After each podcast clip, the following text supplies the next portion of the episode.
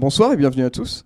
Bienvenue au troisième B-Débat. Je vais vous présenter la soirée un peu pour les petits nouveaux qui nous découvrent. Donc le B-Débat, euh, c'est une soirée qui se passe au Savant d'Hélène tous les derniers lundis du mois. Durant cette soirée, on va avoir du coup trois chroniqueurs qui vont se succéder pour présenter leurs ouvrages. Après chaque chronique, euh, les chroniqueurs vont débattre entre eux euh, sur la chronique en question, sur la BD aussi. Et ensuite, il y aura un débat avec le public. Donc n'hésitez pas à prendre le micro, lever la main pour vous faire entendre. Les chroniqueurs changent à chaque B-débat. Donc si jamais vous êtes intéressé pour chroniquer lors des prochains euh, B-débats, donc pas en octobre vu qu'on est déjà complet, mais euh, pour les prochains, n'hésitez pas à nous contacter. Les chroniqueurs viennent de toutes horizons, euh, illustrateurs, libraires, éditeurs, amateurs, néophytes aussi. C'est pour tout le monde. et donc, nos chroniqueurs de ce soir, on a Christelle, Bonsoir. qui va nous présenter Dans un rayon de soleil de Tilly Walden. Nous avons Guy Pradel. Bonsoir. Qui va nous présenter euh, donc euh, l'ultime combat et euh, l'épopée infernale de Émilie Plateau. Et pour finir, nous aurons Camille. Bonsoir. Qui va nous présenter Peter Pan de Loisel.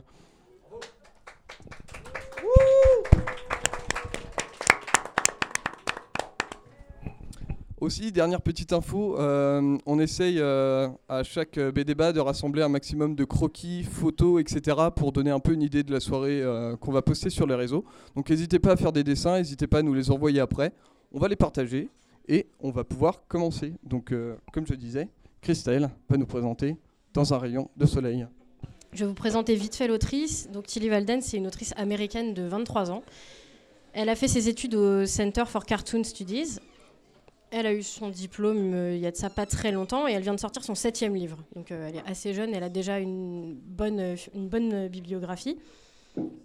Elle a gagné un prix Esner, donc un, prix qui récompense les meilleurs BD de l'année dans plein de catégories. Elle a eu l'Esner de la meilleure BD inspirée de faits réels pour Spinning, qui était sa BD de fin d'études autobiographique sur son parcours de patineuse artistique. Donc voilà pour situer un petit peu l'autrice.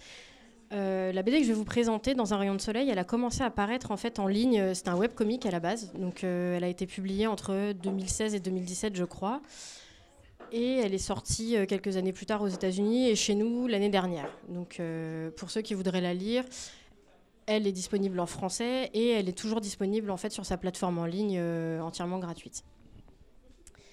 Donc, euh, dans un rayon de soleil, c'est l'histoire de Mia, qui est une adolescente euh, de à peu près 16-17 euh, ans, qui quitte son pensionnat dans lequel elle a étudié et rejoint en fait une équipe, l'équipe d'un vaisseau spatial qui s'occupe de réhabiliter et rénover des ruines dans l'espace pour que ça soit transformé dans d'autres bâtiments et que ça serve à autre chose.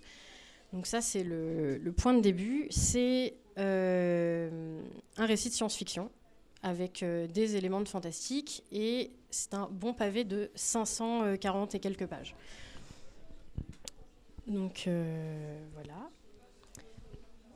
Voilà, si tu peux passer graphiquement, c'est assez sympa. c'est du dessin à la ligne claire en fait, à l'encre et des couleurs travaillées en aplat numériquement. Donc c'est assez épuré, mais mais donc voilà, avec un style un peu semi-réaliste comme ça qui est assez, euh, assez sympa. Le découpage des planches est plutôt classique, c'est pas. Euh, comment dire Dans la mise en forme, c'est pas euh, ultra foufou, ça reste, ça reste assez, assez simple. Mais ça donne une bonne fluidité à lire, sachant que le livre est quand même assez gros, du coup c'est plutôt reposant pour les yeux, il n'y a pas d'effet un, peu, un peu foufou de partout, donc c'est c'est plutôt cool ça alterne pas mal euh, des scènes de vie quotidienne avec pas mal de dialogues, etc. Et des trucs un peu plus contemplatifs avec beaucoup de, paysages, des scènes dans l'espace, des choses comme ça, avec des illus pleines pages euh, comme on peut voir derrière. Du coup, c'est assez chouette en termes de rythme, c'est vraiment assez prenant. Il y a des moments où ça s'accélère un petit peu, des vrais moments de pause où on prend le temps d'apprécier le dessin. Du coup, c'est euh, plutôt cool. Autre truc qui est intéressant, c'est que le récit en fait propose deux, deux temporalités différentes. En fait, on va suivre le comment dire l'intégration du personnage principal dans cet équipage euh, au sein du vaisseau. Donc, on va la voir un peu interagir avec les autres, se familiariser, etc. et euh, des flashbacks qui, du coup, euh, racontent un peu son parcours à l'école, etc. Et ces deux euh, temporalités-là, elles sont traitées de façon différente, en fait, en couleur. Il y en a une qui est traitée dans les tons bleus, donc ça, c'est pour les flashbacks. C'est ce qu'on voit, c'est ce qu'on voyait juste avant, après, du coup. Encore après, et voilà, à partir de là, donc en fait, les personnages et les ombres, en fait, la teinte dominante, c'est plutôt du bleu et c'est rehaussé avec d'autres couleurs. Et par contre, si tu peux revenir en, arrière, du coup, ça, c'est pour les moments qui sont euh, donc le récit au présent, euh, donc sont dans ces teintes de mauve un petit peu.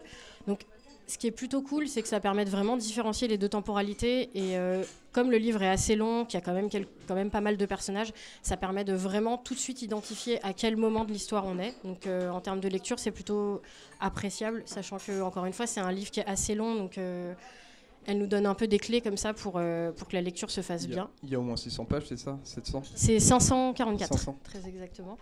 Mais du coup, voilà, c'est des, petits, euh, c'est des petits trucs en fait, de couleurs qui sont pas, qui sautent pas forcément aux yeux, mais qui, quand on les a compris, facilitent vachement la lecture et, euh, et c'est pas mal du tout. voilà. Autre truc, du coup, j'avais dit que c'était un récit de science-fiction avec des éléments de fantastique un petit peu comme la forme du vaisseau, c'est une sorte de gros poisson géant. Il y a un côté très organique. On comprend pas vraiment euh, si c'est une machine, si c'est un truc un peu vivant. C'est très, euh, c'est un peu mystérieux comme ça. Et du coup, le truc qui est intéressant, c'est que toute l'histoire prend prend place dans un univers de SF comme ça, avec des éléments de fantasy. Mais comme c'est entrecoupé de, euh, de flashbacks, de scolarité, il y a tout un côté un peu teen movie sympa qui se passe dans un lycée, mais dans les étoiles, avec euh, des préoccupations très euh, concrètes de euh, d'amitié, de problèmes d'heures de colle et de ce genre de trucs.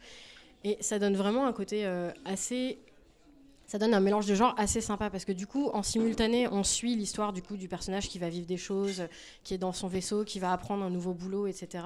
Et en même temps, il y a ces incursions dans le passé qui sont très frais et très adolescents, qui sont vraiment assez sympa et qui crée un mélange un peu, euh, un peu, un peu frais comme ça. Du coup, voilà. Donc euh, clairement, c'est pas une BD de SF euh, avec un gros, comment dire, où l'accent est mis sur l'univers. C'est pas du world building. Il n'y a pas 15 000 explications scientifiques sur plein de trucs. C'est vraiment euh, des petites choses qu'on va voir en fond ou qui vont s'installer dans le récit ou qui sont là euh, sans explication. Il y a un truc qui est euh, assez particulier, c'est que de, toute la BD, en fait, il n'y a aucun personnage masculin. Tous les personnages sont forcément soit des personnages féminins, soit des personnages non binaires, mais il n'y a aucun personnage masculin. Et ça, c'est un truc qui n'est pas du tout expliqué. C'est un choix de l'autrice, je pense, qui est là pour une façon de traiter certaines thématiques, etc., un peu en vase clos, sans s'embarrasser avec d'autres euh, d'autres soucis. Et, euh, et, du coup, c'est assez. Euh, voilà, c'est ça fait partie de l'histoire, ça fait partie de l'univers, mais elle s'étend pas, elle explique pas pourquoi. Ce qui fait que du coup, on a un univers qui est comme ça, un peu mystérieux, un peu en suspens, et, et ça sert vraiment de toile de fond pour s'attarder sur les personnages, s'attarder sur des thématiques qui sont finalement euh, hyper euh, universelles et hyper euh, quotidiennes de trouver sa place, comment interagir avec les gens, de ça parle beaucoup de solitude et de dépression, de, de ce qu'on fait quand on ne sait pas ce qu'on veut faire. Et je trouve que malgré l'enrobage un peu comme ça, un, peu, un peu SF et tout, elle en parle de façon hyper juste et hyper intime. Et je trouve que le mélange fonctionne hyper bien grâce à ça. C'est qu'il euh, il y a l'univers, c'est sympa, c'est très attrayant visuellement, il se passe des choses. On, est quand même, on a quand même envie de savoir ce qui se passe. La trame se déroule, il y a quand même une trame de fond qui se déroule et qui prend de plus en plus de place dans le récit. Mais on est quand même hyper investi dans les, histoires personnelles des personnages, dans leurs relations, dans leur façon d'interagir, dans la façon qu'ils vont avoir de, euh, changer, même si ça peut prendre du temps. C'est un truc qui est euh, assez qui traverse un peu tous les boulots que j'ai pu lire d'elle. Spinning, c'est pareil, c'est un boulot autobiographique, mais euh, ça parle beaucoup de l'inertie et de tout ce qui pèse sur les personnages et qui font que les choses elles mettent du temps à bouger et c'est pas euh, des personnages qui d'un coup vont avoir une révélation et se dire tiens je vais changer en fait tout prend du temps tout tout n'est pas euh, il y a des petits moments qui sont très frais et très mignons et on est hyper content pour eux mais il y a quand même une espèce de mélancolie un truc de fond qui est très qui est assez pesant et qui qui retranscrit bien en fait ce que c'est que bah, d'être un peu paumé ou, euh, ou euh, ce genre euh, voilà ce genre de sentiment voilà Après, que dire Il y a une intrigue, il y a quand même une intrigue dans l'histoire. Il y a des choses qui se passent, les choses vont s'entremêler, ça mène quelque part, mais je trouve que c'est un beau, c'est une belle BD pour parler de euh, d'amour naissant, de premières relations, de euh, d'amitié, de compréhension. Enfin voilà, ça apporte plein de thèmes comme ça euh, assez simples, mais finalement ça donne une BD qui a l'air simple, mais qui finalement est assez dense et propose plein plein de choses et en parle de façon très généreuse et et voilà, j'ai trouvé ça plutôt plutôt étonnant comme mélange et ça ça fonctionne bien comme je l'ai dit au début, l'autrice, elle est quand même hyper jeune et euh, elle a fait un très très bon euh, premier gros bouquin autobiographique. Là, elle propose un truc qui est de la fiction pure, mais qui a quand même des, avec des thématiques un peu euh, qui se rejoignent. Et je, trouve, qu'elle a vraiment un parcours intéressant, une façon de raconter les choses intéressantes. Et du coup, c'est vraiment une autrice à suivre et je vous conseille de le lire. c'est vraiment du beau travail. Voilà. Je pense que j'ai à peu près tout dit. De toute façon, je pense que c'est un peu l'heure. C'était très bien. Euh, on va passer du coup euh, à l'avis des, des, autres chroniqueurs. Je sais pas, Guy ou Camille qui veut commencer. Bon, dans l'ordre. Euh, donc moi, Tilly Walden, je l'ai découverte avec avec Spinning, donc son autobiographie avec du patinage artistique et tout. Et c'est un truc que j'ai dévoré, pareil. Je pense que c'est un sacré pavé aussi. Hein. C'est quelque chose que j'ai lu d'une traite et tout. Enfin, c'est assez impressionnant. Et bah, je dois avouer que dans un rayon de soleil, c'est pareil. J'ai vraiment énormément aimé ce que c'est. Il euh, y, a, y, a, y, a, chez elle un truc assez incroyable de, de naturel de la narration. Les choses s'enchaînent, les choses marchent, les choses, les choses s'emboîtent, les personnages sont, sont, sont naturels, les dialogues euh, collent, tout au niveau narration, c'est assez. Moi, je trouve ça incroyable, quoi. C'est vraiment. Euh, et puis, c'est pas quelque chose sur lequel on met le doigt en disant Ah, mais oui, il y a un truc il y a, quelque chose, il y a, une astuce de scénariste. C'est quelque chose qui est très très naturel. À la lecture, c'est vraiment quelque chose qui marche extrêmement bien. Et moi, je serais bien en peine de savoir qu'est-ce qui fait que ça marche. Après, euh, j'ai des, des, remarques quand même. Je trouve qu'il y a des trucs super intéressants. Euh, au niveau des personnages, effectivement, il y a cet univers qui est entièrement féminin et non binaire, du coup. Euh, mais du coup, pour un seul personnage. Et là, on est dans les débuts de Tilly Walden. Et au niveau du dessin, c'est encore un peu maladroit. Et il y a encore des trucs qui collent pas très bien. Il y a des personnages qui se ressemblent un peu, qui ont un peu la même tête tous. Et malgré ça, et pour dire qu'au niveau narration, elle déboîte quoi, c'est qu'on n'arrive pas les. On, les différencie toujours parce que dès qu'ils ouvrent la bouche et dès qu'il y a une ligne de dialogue, on sait quel personnage c'est. On, voit tout de suite leur personnalité. Et ça, c'est assez fort quand même. Et euh, c'est un défaut de dessin qui permet de s'en rendre compte. Bon, après, euh, ces chevaux sont vraiment atroces quoi. Et. Euh, si on devait lui faire un reproche, c'est que ses chevaux sont moches. Mais sinon, sinon c'est absolument, c'est vraiment génial. Enfin, c'est le, le, dessin. Il est, il est, il est très délicat. il est très, est très minutieux et tout. On sent qu'il y a encore des petits trucs qui collent pas. De temps en temps, on voit un bras qui part un peu. Voilà, mais bref, je vais pas, je vais pas partir là-dedans. C'est pas cool. Du coup, euh, euh, tu l'as dit tout à l'heure, euh, en parution aux États-Unis, du coup, c'est son combienième ouvrage? Je crois qu'elle en a sorti, ça doit être son troisième ou quatrième ouvrage. Elle en a sorti deux. Ensuite, elle a sorti Spinning. Et celui-là est sorti après. Il y en a un des deux premiers qu'elle a fait qui est sorti en France, mais l'autre. ouais, non, c'est. oui, j'adore ce passage. J'adore ce passage. Et le premier, c'est The End of Summer. Et celui-là n'est pas encore sorti, mais vu que Gallimard a sorti, du coup, euh, j'adore ce passage, Spinning et celui-ci, je pense que euh, ils vont signer, à mon avis, ils vont sortir le reste puisque euh, elle a l'air de quand même plutôt bien marcher, c'est quelqu'un à suivre, donc je pense que c'est des bouquins qui vont pas tarder. Elle vient d'en sortir un qui s'appelle Are You Listening, qui est sorti il y a genre à peine un mois. Du coup, pareil, il n'y a pas de date annoncée en France, mais je pense que ça va sortir. Euh, et, voilà. Et c'est vrai que je rebondis juste sur ce que disait Guy, c'est qu'il euh, il y a un truc qui est hyper discret dans son boulot, c'est que c'est pas de l'étalage de, de, technique, c'est pas, euh, c'est pas, on n'est pas dans la performance, mais quand on lit, c'est tellement bien fait et il y a une évidence et elle a une façon de raconter les choses qui est tellement, bah, ouais, qui est tellement bien faite, tout se goupille bien et son dessin, il est hyper simple. Et du coup, comme dit Guy, des fois les personnages se ressemblent un petit peu, mais il y a un côté tellement épuré, mais en même temps, c'est quand même euh, un dessin qui est expressif. Il y ça sert vraiment bien ces histoires, en fait. C'est un bon, une bonne association. Ouais, ouais bah, ça, euh, c'est le côté romance et tout est vachement bien servi, le côté aventure est bien servi, le côté euh, boarding school, nous on connaît ça avec Harry Potter, les, les écoles, etc. c'est le, côté fantasy et tout. Ça, c'est- on pourrait. Il y a vraiment un, un univers qui est très particulier qui se met en place et de façon, pareil, bah, c'est ce que je disais tout à l'heure, très naturel. quoi. Du coup, Camille, t'en as pensé quoi? Euh, bah moi, je vais encore arriver et râler un peu. Euh, Yes. euh, non, euh, en, en vrai, globalement, c'était vachement bien. Euh, je suis bien rentrée dedans, mais je trouvais qu'il manquait quand même vraiment. On était tout le temps entre deux. Enfin, moi, j'étais tout le temps entre deux. Entre le truc de c'est chouette, je rentre dedans, j'ai envie de savoir la suite, mais il manquait un peu tout le temps quelque chose. Je trouve que globalement, c'est un petit peu. c'est euh, un petit peu. euh, un peu gentil, euh, un peu superficiel. Je sais pas s'il y en a qui ont lu Shangri-La, mais ça m'a fait un peu le même effet de toutes les paroles ont du sens, sont euh, assez. euh, C'est audacieux ce que tu dis là. oui, Une populaire opinion. c'est sûr.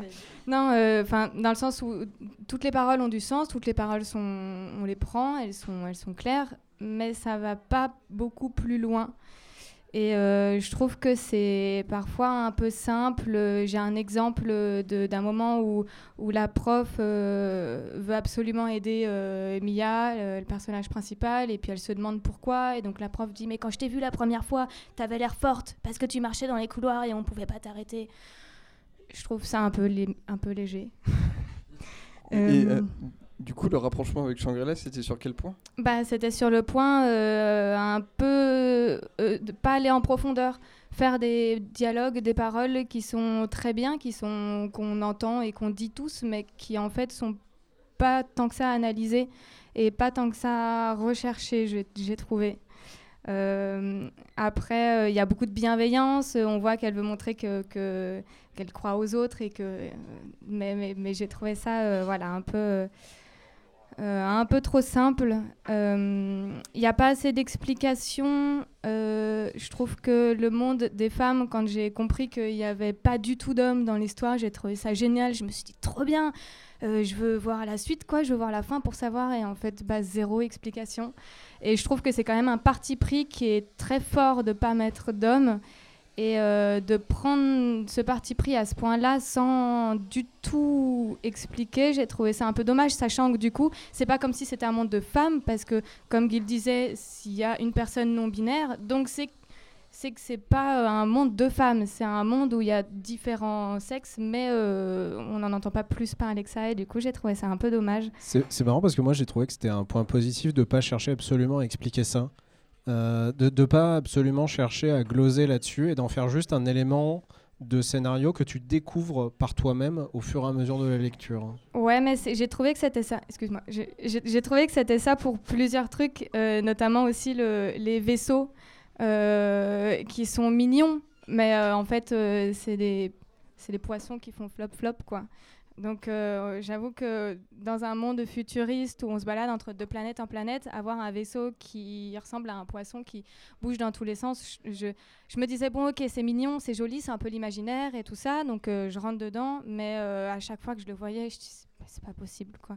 Le- les jeux aussi en, lévitation, c'est chouette, mais c'est pas assez expliqué. Je trouve que on sent que c'était un imaginaire qu'elle a voulu mettre dedans sans plus que ça creuser derrière. Est-ce que vous avez encore un mot à ajouter avant de Ouais, passer la parole au public Ouais, Si moi j'avoue, je suis Bon, désolée, c'est un peu long, mais euh, là c'était les points négatifs, mais en vrai euh, j'ai aussi pas mal de points positifs. hein. Euh, en vrai, c'était quand même les dessins sont maladroits mais sont beaux, la colo elle est vachement belle, c'est hyper bien découpé, on rentre dedans. Euh, ce que j'ai trouvé sympa en fait en- entre les points négatifs et positifs que j'ai, c'est que euh, bah, c'est un livre qui illustre hyper bien l'âge de entre 20 et 30 ans, l'âge où on devient adulte, où en fait euh, quand tu regardes de loin, euh, c'est tu on sent on sent adulte. euh, euh, on sent que les personnages euh, se veulent grands, euh, c'est des adolescents, mais ils font quand même des trucs hyper stylés et tout. Mais quand on regarde en détail, on sent que c'est pas encore ça, mais on peut quand même nous prendre au sérieux. Donc euh, j'ai trouvé que c'était un- une très belle illustration de cet âge-là, euh, du passage à l'âge adulte. Je reviens juste sur le détail du fait de ne pas expliquer pourquoi l'univers est complètement euh, féminin. En fait, moi, ça m'a pas particulièrement choqué parce qu'en y réfléchissant, je me suis rendu compte qu'il y a pas mal d'œuvres de fiction qui se passent très bien de personnages féminins. Et en fait, c'est un truc qui passe relativement inaperçu quand on est très habitué. Et, euh, c'est jamais particulièrement expliqué non plus en fait. C'est juste que euh, le gars, parce que souvent c'est des gars qui font ça, avait pas trop envie de s'emmerder avec des personnages féminins parce qu'ils savaient pas où les mettre et du coup il y en a juste pas. Et je trouve qu'en fait euh, d'avoir une autrice bah, une autrice qui fait la même chose et qui se dit bah moi en fait euh, j'ai juste envie de parler de meufs qui s'aiment et qui vivent des trucs et j'ai pas envie de mettre des personnages masculins parce qu'en fait ça ne m'intéresse pas mais qu'elle donne pas plus d'explications de ça en fait ça me ça me suffit parce que finalement c'est plus que dans ce sens là on est moins habitué et qu'on attend en fait quelque part une justification. Mais dans l'absolu euh, je trouve que ça se tient tout autant que plein d'autres œuvres de fiction qui euh, du coup euh, se passent un peu pour être clair quand même il n'y a pas d'hommes dans cet univers et les, les, les, femmes du, du bouquin ont des mères donc les mecs ont disparu, hein. Donc oui, non, mais il y a, un truc. Enfin, c'est sous-entendu. C'est pas dit explicitement, mais il y a aucun bonhomme. C'est pas parce qu'ils sont genre en figuration à l'arrière-plan. Il y a pas d'homme dans cet univers. C'est dégueulasse. C'est de la misandrie. C'est interdit de dire ça. du coup, je vais passer le la truc le plus ironique que je puisse dire. Je vais passer la parole au public. S'il y a des gens qui ont des questions, n'hésitez pas à lever la main ou vous faire euh, remarquer. Même si vous l'avez pas lu, hein, si vous avez. Le truc, c'est ouais, des questions. Surtout si vous l'avez pas lu. des avis, même sur l'avoir lu, ça marche aussi. Hein. On a beaucoup ça et c'est cool aussi.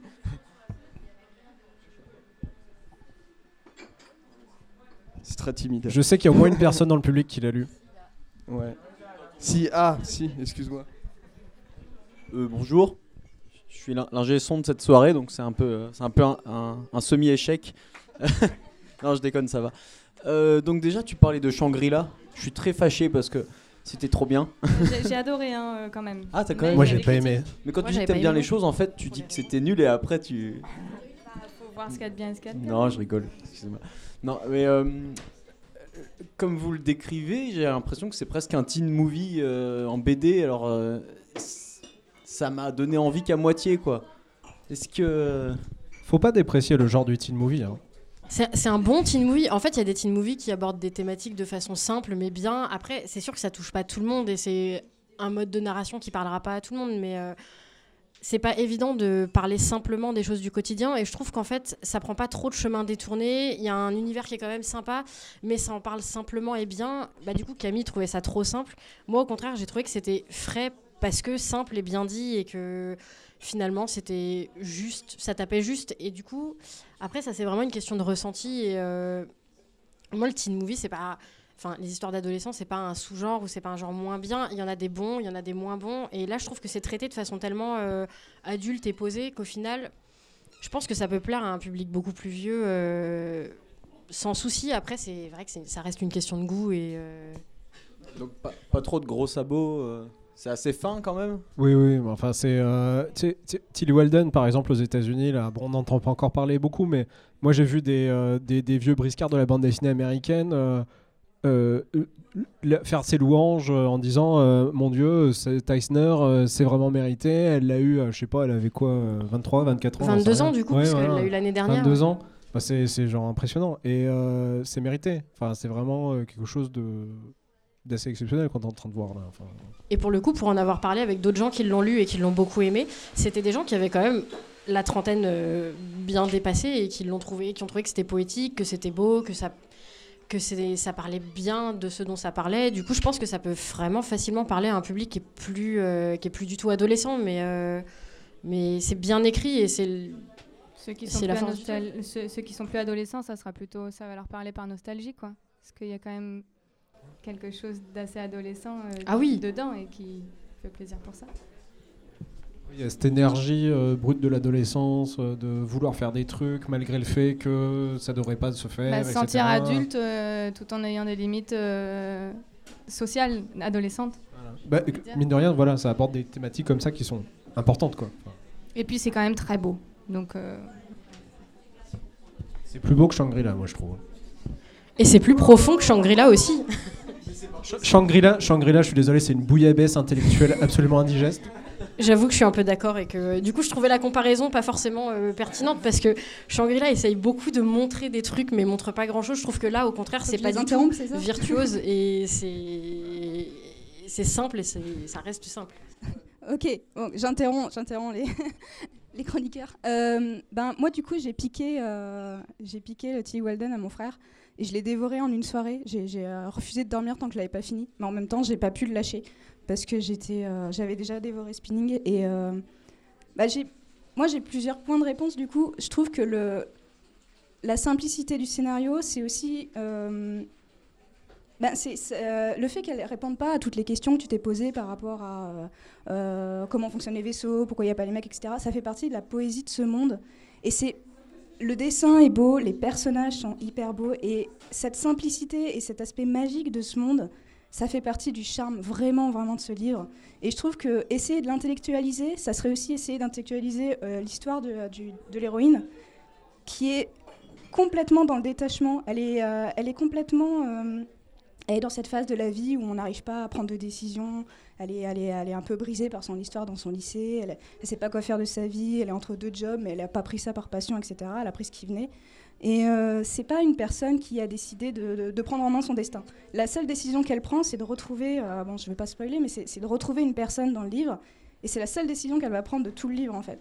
Et pour elle, tout, est, tout vient comme ça. Et j'ai un peu l'impression que euh, Tilly Walden veut nous dire, ok, la BD, c'est pareil, vous prenez, enfin, ma BD, vous la prenez comme ça. Vous posez pas de questions, vous rentrez dans la poésie de ce monde et puis euh, laissez faire. C'est et moi, le deuxième point, c'est surtout que je trouve que c'est absolument magnifiquement écrit. Et elle a une. Elle est... Moi, j'étais choquée en voyant le, le, résumé de sa vie à la fin du, du, bouquin parce que je n'avais pas réalisé qu'elle était aussi jeune. Et j'ai dit, oh, putain, mais elle est jeune La petite saloperie, quoi Elle est absolument, mais d'une maturité d'émotion extraordinaire et elle arrive à raconter des trucs. Moi, j'ai chialé euh, plusieurs fois devant la BD et j'ai pas honte de le dire parce que même sans mots, elle raconte des trucs, mais absolument magnifique. Il y a des moments d'émotion qui sont d'une intensité incroyable, même par rapport à Spinning. J'ai trouvé qu'il y avait des choses encore plus fortes. Et rien que pour ça, ça vaut, la lecture. Et il faut pas se dire que c'est juste une histoire de fille ou. Euh, c'est même pas une question de sexe. Cette histoire, c'est absolument pas une question de sexe. Euh, c'est une question de, relation entre les personnages. Et, euh, et pour une question comme ça, on n'a pas besoin des réponses technologiques ou des, réponses de pourquoi il n'y a pas de mec, etc. Il faut pas, il faut vraiment l'apprendre. Si on veut décider de, lire cette BD, il faut l'apprendre pour quelque chose de. Euh, bah, moi, j'ai pensé aux chroniques d'Iblar, quelque chose, où on, lâche, les vannes et on apprécie juste pour le dessin, pour euh, les personnages qui sont absolument magnifiques et puis euh, la, magie et la poésie de ce monde. Quoi. Voilà. Merci, c'était très beau. Est-ce qu'il y a. Est-ce qu'il y a. Voilà. Est-ce qu'il y a encore d'autres d'autres personnes qui veulent prendre la parole? Non, les gens sont timides. Euh, du coup, euh, est-ce que vous voulez qu'on passe à la prochaine chronique? Du coup, on enchaîne directement, on fait à la pause après, je suppose. Est-ce que ça vous va? Euh, donc l'épopée infernale et l'ultime combat. Je vais surtout vous parler de l'épopée infernale qui est le premier qui est sorti. Et par rapport à l'énorme pavé que vous avez vu circuler de Tilly Weldon, moi ça fait 12 pages. Hein, donc, enfin, il me semble, c'est 12 pages. Donc c'est beaucoup plus petit. mais c'est euh, très dense. Alors, c'est une bande dessinée dont vous êtes l'héroïne. Alors, vous connaissez tous le principe, hein, les livres dont vous êtes le héros. Euh, on a vu ça euh, au CDI, on les a empruntés quand on était au collège, au lycée. il fallait remplir une fiche à la con au début avec des points de vie, et après on choisissait son, sa propre histoire. Et on vivait des aventures incroyables dans des mondes fantastiques. Et oui, si tu veux, tu peux les faire circuler. Ouais. J'ai amené d'autres types de livres dont vous êtes le héros, d'autres bandes dessinées dont vous êtes le héros, d'autres livres dont vous êtes le héros. Vous pouvez jeter un oeil si vous voulez. Euh, j'ai euh, Vanille et Chocolat de Jason Shiga. J'ai euh, j'ai une collection de bandes dessinées dont vous êtes le héros qui est paru chez Macaca. J'ai Die Outcast qui se joue avec un dé. Et j'ai mes propres bidules. Enfin, vous, verrez ça de toute façon. Donc, donc dans, dans l'épopée infernale, vous, avez, vous, avez, vous incarnez une autrice de bande dessinée qui vient de finir son dernier chef-d'œuvre et vous allez proposer votre bande dessinée à un éditeur pour le faire publier. Et à partir de là, Euh, les choses vont aller de mal en pis. hein. Désolé de vous l'annoncer tout de suite. Vous allez beaucoup mourir à l'intérieur de ce livre. Vous allez beaucoup essayer, malgré vos choix très rationnels, de vous faire éditer. Et ça va être très très dur. Euh, si vous regardez l'image suivante, vous allez voir le schéma de circulation de choix que vous pouvez faire avec le livre. Alors, vous pouvez remarquer un truc très vite. C'est que malgré euh, les 16 pages, voilà, je me suis trompé, hein. les 16 pages que vous avez, il y a une complexité de lecture. Voilà. C'est les trucs que permettent les livres dont vous êtes le héros, c'est de, malgré le, petit nombre de pages, d'apporter une complexité de lecture. Et euh, vous avez vu, il y a trois, euh, il y a trois issues différentes que vous, vous pouvez obtenir. Vous pouvez mourir de dépression sur votre matelas, être bouffé par les insectes. Vous pouvez euh, éditer votre bande dessinée et vous pouvez euh, éditer un fanzine. Et euh, comme vous pouvez le voir là, j'ai noté le plus court chemin pour aller jusqu'à la mort est de deux choix. Vous pouvez mourir en deux choix. Le plus court chemin pour éditer le fanzine est de trois choix. Vous pouvez arriver, si vous êtes malin, à éditer votre fanzine en trois choix. Et pour arriver à vous faire éditer, il va falloir faire cinq bons choix. Et il y a un seul chemin qui y parvient. Alors que toutes les autres options ont plus de, plus de possibilités d'arriver. Donc c'est un livre qui est complètement euh, cheaté à la base, qui est complètement euh, en votre défaveur dès le début. Votre but est quasiment inaccessible. Ça va être très très dur d'arriver à ça. Et ben ça décrit une certaine réalité. Donc euh, on a, on a l'habitude de voir les livres dont vous êtes l'héros dans un univers de fantasy, avec euh, des dragons, des épées, des barbares, etc. Émilie Plateau, elle, elle prend un peu le contre-pied de ça. Euh, elle va vous emmener dans son quotidien. Son quotidien avec tout ce que ça a de frustration, de choses très basses, très quelconques qui peuvent arriver. C'est un quotidien très simple d'une auteure de bande dessinée avec sa maman qui lui propose des traitements la propiolis, avec des spams qui arrivent dans sa boîte aux lettres. Et avec euh, bah, euh, des éditeurs pas toujours très sympas qui envoient des mails un peu désagréables. euh, Enfin voilà, toutes sortes de choses comme ça. euh, voilà. Donc cette, structure très particulière là de, de, de, de, livre dont vous êtes le héros, elle, elle le pastiche. Vous avez vu la couverture au début, les, les deux couvertures. Elle reprend des couvertures de livres dont vous êtes le héros classique, elle les redessine. Mais l'intérieur prend complètement le contre-pied de ça, bien sûr. Et elle utilise cette forme pour faire autre chose. Et euh, chemin après chemin, frustration, déception, etc., euh, tout ça s'enchaîne. Et Émilie Plateau, euh, elle vous fait rentrer à l'intérieur de son quotidien. Et elle arrive à faire quelque chose d'assez exceptionnel, je trouve. C'est que elle fait de l'autobio, en fait. Elle fait, elle fait de l'autobiographie, elle fait de l'autofiction, mais elle vous rend acteur de sa propre vie. Elle vous implique complètement dans son quotidien. De Elle- l'autobio dont vous êtes le héros, du coup. Exactement, c'est de l'autobio dont vous êtes le héros. Et euh, il y a eu cette vague là de bande dessinée, euh, d'autobio, de, de- d'autofiction. euh, bon, ça s'est un peu tassé, heureusement. hein. Mais euh, c'était, c'était, compliqué, hein, mais voilà, on en, on en est sorti. Émilie Plateau, elle a, elle a sorti des trucs de, de- d'autobiographie, d'autofiction. Je saurais pas dire où se place la limite. Et euh, je trouve que là, elle trouve euh, quand même une forme assez intéressante pour renouveler le genre et pour nous impliquer dans finalement des enjeux qui sont assez minimes, qui sont bah, euh, aussi importants que peuvent être de l'autofiction, c'est-à-dire pas tellement quoi. Et pourtant, on est à fond.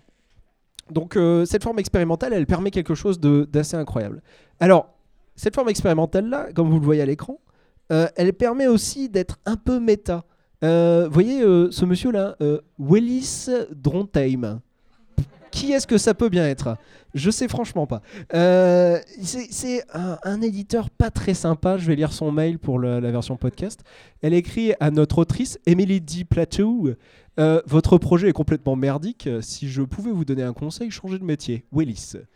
Alors, effectivement, ce genre de choses-là, c'est un petit peu briser le quatrième mur. hein, parce que, bon, j'ai pas mal d'amis auteurs de bande dessinée autour de moi. C'est le genre de choses qui vous arrivent. Et je pense que tout le monde a une anecdote, euh, tout le monde qui a soumis des projets éditoriaux a des anecdotes, parfois même avec ce même Willis Drontheim, euh, qui, envoie des mails pas toujours très sympas. Bref. Donc, euh, au-delà de l'autobio et de l'autofiction, il y a une forme expérimentale qui, qui est- un peu méta, comme vous le voyez. Mais méta dans le meilleur sens du terme. C'est un livre qui vous parle d'édition, qui vous parle de fanzina, et euh, le fanzina est placé comme option la plus probable après la mort. Moi, je trouve ça plutôt cool quand même. C'est, enfin, une opinion personnelle. hein. Donc, euh, c'est euh, ce côté méta et autobio avec ces- tous ces petites blagues, euh, voilà, avec Trondheim et tout. c'est super sympa. Mais il y a aussi euh, le dessin d'Amélie Plateau dont j'aimerais parler un petit peu. Qui a. eh eh ben, on parlait de, de Tilly Walden. Moi, je retrouve ce côté un peu délicat euh, que Tilly Walden a. Et c'est un dessin qui est sobre, qui est minutieux, qui est, discret, même, je dirais. Euh, qui est presque timide, mais qui marche super bien. Et qui, fait passer les émotions dont elle a besoin, mais à la façon d'un film muet. Je sais pas si vous avez remarqué dans les films muets, il y a assez rarement des gros plans. Euh, on est toujours vachement à l'écart des personnages. Tout est vraiment vu à distance. Et pourtant, il y a des films muets qui sont très drôles ou alors très, euh, comment dire, tragiques. Et tout passe dans la mise en scène, dans les, dans les dialogues, euh, oui, et dans les interactions des personnages. Et je pense qu'on retrouve ça, ce côté distant, mais vachement impliqué émotionnellement avec Emily Plateau. Voilà. Alors, je vais, quand même, je vais quand même faire une critique sur euh, le, dispositif. C'est, euh, moi, je pense que les livres dont vous êtes le héros, c'est quelque chose de super intéressant au niveau expérimental et tout. Euh, C'est un peut être un peu gadget, mais il y a des choses qui peuvent être intéressantes. Euh, Émilie Plateau, elle arrive, elle arrive quand même à faire quelque chose de super efficace parce que c'est très court et tout, donc on s'en lasse pas, on peut vite explorer tous les choix. Il y a un truc un peu euh, qui marche pas très bien, je sais pas si vous avez remarqué, en haut vous avez des chiffres romains et les choix sont faits en chiffres arabes. Donc vous allez devoir faire systématiquement la conversion dans votre tête, et même quand vous êtes fort en chiffres arabes et chiffres romains, mine de rien, euh, c'est une gymnastique mentale un petit peu, un petit peu pénible à faire. euh, voilà. Donc ça, c'était ma concession, euh, la critique du Grosse livre. concession. Ouais, voilà, je suis vraiment dégueulasse. Vous avez donc dans le public d'autres livres qui circulent avec d'autres dispositifs de bande dessinée dont vous êtes le héros en particulier. Il y a Vanille et Chocolat de Jason Shiga, euh, qui est un livre absolument démentiel. Euh, Jason Shiga, euh, il met en scène une machine à voyager dans le temps, une machine à tuer l'entropie et une machine à transférer les souvenirs dans la même bande dessinée. Ce truc-là va vous exploser le ciboulot. C'est un truc démoniaque. Si vous arrivez à, lire quelques passages, vous allez vite vous rendre compte que vous allez avoir du mal à le reposer. Qu'est-ce que j'ai d'autre? J'ai aussi amené une collection euh, qui date de 2012. Il y, a, il y a 30 tomes qui sont parus chez Macaca. J'ai complètement découvert ça en faisant des recherches pour ça. Donc les livres dont vous êtes le héros, c'est encore quelque chose de très actif finalement. Et moi, je n'étais pas du tout au courant. Si, il y en a pas mal. euh, tout ce qui est chevalier, pirate, euh, les Sherlock Holmes, etc. Là, par contre, j'ai beaucoup plus de critiques au niveau du dispositif parce que ça reprend ce bon dieu de purée de biscuits, de, de fiches de personnages qu'il faut remplir avec les points de vie et tout. Et franchement, qui faisait ça sur les livres dont vous êtes le héros? Personne. Ça saoulait tout le monde. Euh, D'ailleurs, moi, tous ceux que j'ai empruntés à la médiathèque, les gamins mettaient le symbole infini ou un milliard dans les points de vie. Donc, c'est bien que le dispositif est pas complètement raffiné, je trouve. Enfin, ça marche. Apparemment, c'est une collection qui, qui marche pas mal. Euh, et euh, j'ai aussi Die Outcast. qui a été, et bien sûr, j'ai pas noté les noms et ça circule, donc qui est ukrainien. Ouais, fa- faites passer. Euh, et alors celui-là, c'est intéressant parce qu'il utilise le hasard. Euh, vous lancez un dé à chaque page pour déterminer quel va être votre destin à la suite. Donc c'est complètement dirigé par le hasard, mais pas complètement puisque certaines pages, vous avez certains choix sont plus probables que d'autres. C'est-à-dire que entre 1 et 5, vous aurez une issue et avec 6, vous aurez un autre truc. Donc euh, c'est une autre façon de tricher avec les narrations, comme Émile Plateau fait en gérant son arborescence de choix. Voilà. Donc euh, voilà. Et puis il y a mes bidules qui circulent aussi. J'ai fait des cocottes, voilà. Mais bref. Euh, Autopromo. ouais, voilà. Bah, on fait ce qu'on peut. hein. Ouais, ouais, c'est moi qui ai fait ça. Du coup, Christelle, Camille, un avis? Euh, ben moi j'avoue que j'ai pas grand chose à dire, j'ai trouvé ça super. euh, euh, euh, par contre, euh, je constate que je me suis complètement euh, fourvoyée dans la lecture euh, du premier. Euh, je pensais que le Bravo vous est édité, j'ai regardé dans tous les sens et pour moi on n'y accédait pas. Et je trouvais ça hyper drôle. Ah, génial. Ouais, ouais. Bon, bah, du coup, j'ai une critique. Non, en fait, euh, c'est Willis qui change d'avis et qui t'envoie un mail. Et euh, en fait, c'est super improbable de tomber sur ce truc parce que tu as l'impression Ouais. que c'est contre-intuitif le choix que tu peux faire par rapport à ça. Bah ouais, j'ai Et t'as les complètement abandonné à ce moment-là quand euh, tu reçois le mail de Willis euh, Drontheim. Et euh, c'est genre, ça te tombe sur le coin de la gueule. bon, bah, du coup, je vous ai spoilé les trois sorties, mais bon, c'est pas grave. je voulais spoiler que deux tiers, mais bon, j'ai fait les trois tiers. C'est pas grave. Mais euh, en dehors de ça, non, c'est vraiment drôle. Le, le deuxième, euh, t'en as pas beaucoup parlé Ah du oui, deuxième. alors il y a, y y le deuxième. En fait, ça parle de. euh, On peut peut-être expliquer du coup pourquoi ouais. en deux, euh, pourquoi en deux, euh, deux volumes? Alors le deuxième volume, je pense que le deuxième volume est paru après le scandale de d'Angoulême où il y avait aucune nominée il y a féminine. deux ans. ouais. Euh, et en fait, euh, c'est euh, en quatre pages, donc il y a encore moins de trucs. Et c'est très simple, le premier choix, c'est est-ce que vous êtes un auteur ou une autrice? Et si vous êtes une autrice, en fait, vous pouvez pas gagner le Grand Prix d'Angoulême. Vous êtes obligé de tricher pour gagner le Grand Prix d'Angoulême. Donc euh, voilà. Et si t'es un auteur, tu gagnes en une page. Voilà, il y a trois pages sur Donc, euh, mine de rien, c'est les bouquins qui sont engagés. Euh, et ça, on s'en rend compte quand on connaît les autres bouquins d'Amélie Plateau. C'est quelqu'un qui a un engagement féministe, et, etc., qui est, qui est très fort. Parce que du coup, euh, Émilie Plateau, si je me trompe pas, elle a un album édité chez un gros éditeur. Pour le reste, c'est que du fanzina. Non, non, non, elle a, elle a d'autres trucs qui sont édités. Euh, alors, il y a comme un plateau qui est sorti. euh, c'est le premier truc qui est sorti, c'était de l'autobio. Euh, il me semble. Moi non plus, c'était aussi de l'autobio. Et récemment, il y a Noir qui est sorti. Qui est superbe. Et qui est sur une activiste noire qui était juste avant Angela Rose- Davis, si je me rappelle bien. Rosa non, pas. je confonds, Rosa en Parks. gros, euh, la Rosa Parks oubliée de l'histoire. Ouais, voilà. On peut résumer ça comme ça, on vous en dit pas plus. Franchement, allez le lire, il est vraiment chouette. Et donc, euh, discrètement, avec l'humour et avec cette espèce de forme expérimentale, euh, elle, euh, elle aborde des sujets en fait qui sont assez graves hein, dans, dans ce, en, en, en 16 pages. hein. On parle de la dépression, on parle de. Voilà, enfin, c'est mine de rien quoi. Mais euh, du coup, pour le. Pour, euh, bah, du coup, pas. Euh, non, j'ai, trouvé ça globalement génial. Comme je disais, j'ai pas grand chose à dire. C'est vraiment super. Euh, c'est hyper simple et hyper engagé. Enfin, je trouve que la, dissonance entre la simplicité et, l'implication, euh, l'engagement qu'il y a là-dedans, militant, assez, assez génial. Moi, je suis du genre à aimer les BD qui sont jolies, même quand on se fait chier devant. Bah, là, pour le coup, c'est le parfait opposé. Les dessins sont hyper fragiles, comme tu disais, ils sont, assez simples, assez fragiles, presque un peu faux, mais euh, en fait, on s'en fout euh, parce que là, c'est clairement le sens euh, qui, prend le, largement le dessus. Voilà, en fait, globalement, enfin, c'est super. Moi, du coup, je passe en dernier. Tout a été un peu dit, mais au début, je me suis dit, bon, il n'y a pas beaucoup de pages, ça va pas être très intéressant. Et en fait, c'est euh, le genre de truc encore un peu discret où euh, on a l'impression que c'est très anodin et très, euh, et, très, euh, et très superficiel comme ça. Et en fait, on se rend compte que c'est hyper bien fait. Il y a un côté pince sans rire comme ça qui, euh, qui marche assez bien. Je pense que les gens qui sont dans le milieu de la BD, ça les fait forcément rire, mais euh, rire un peu. euh, C'est peut-être un reproche qu'on peut lui faire. euh, vous m'entendez bien? Ouais. C'est peut-être un reproche qu'on peut lui faire, c'est d'être un peu. Comment dire euh, Private joke, petit milieu, etc. Je suis pas sûr.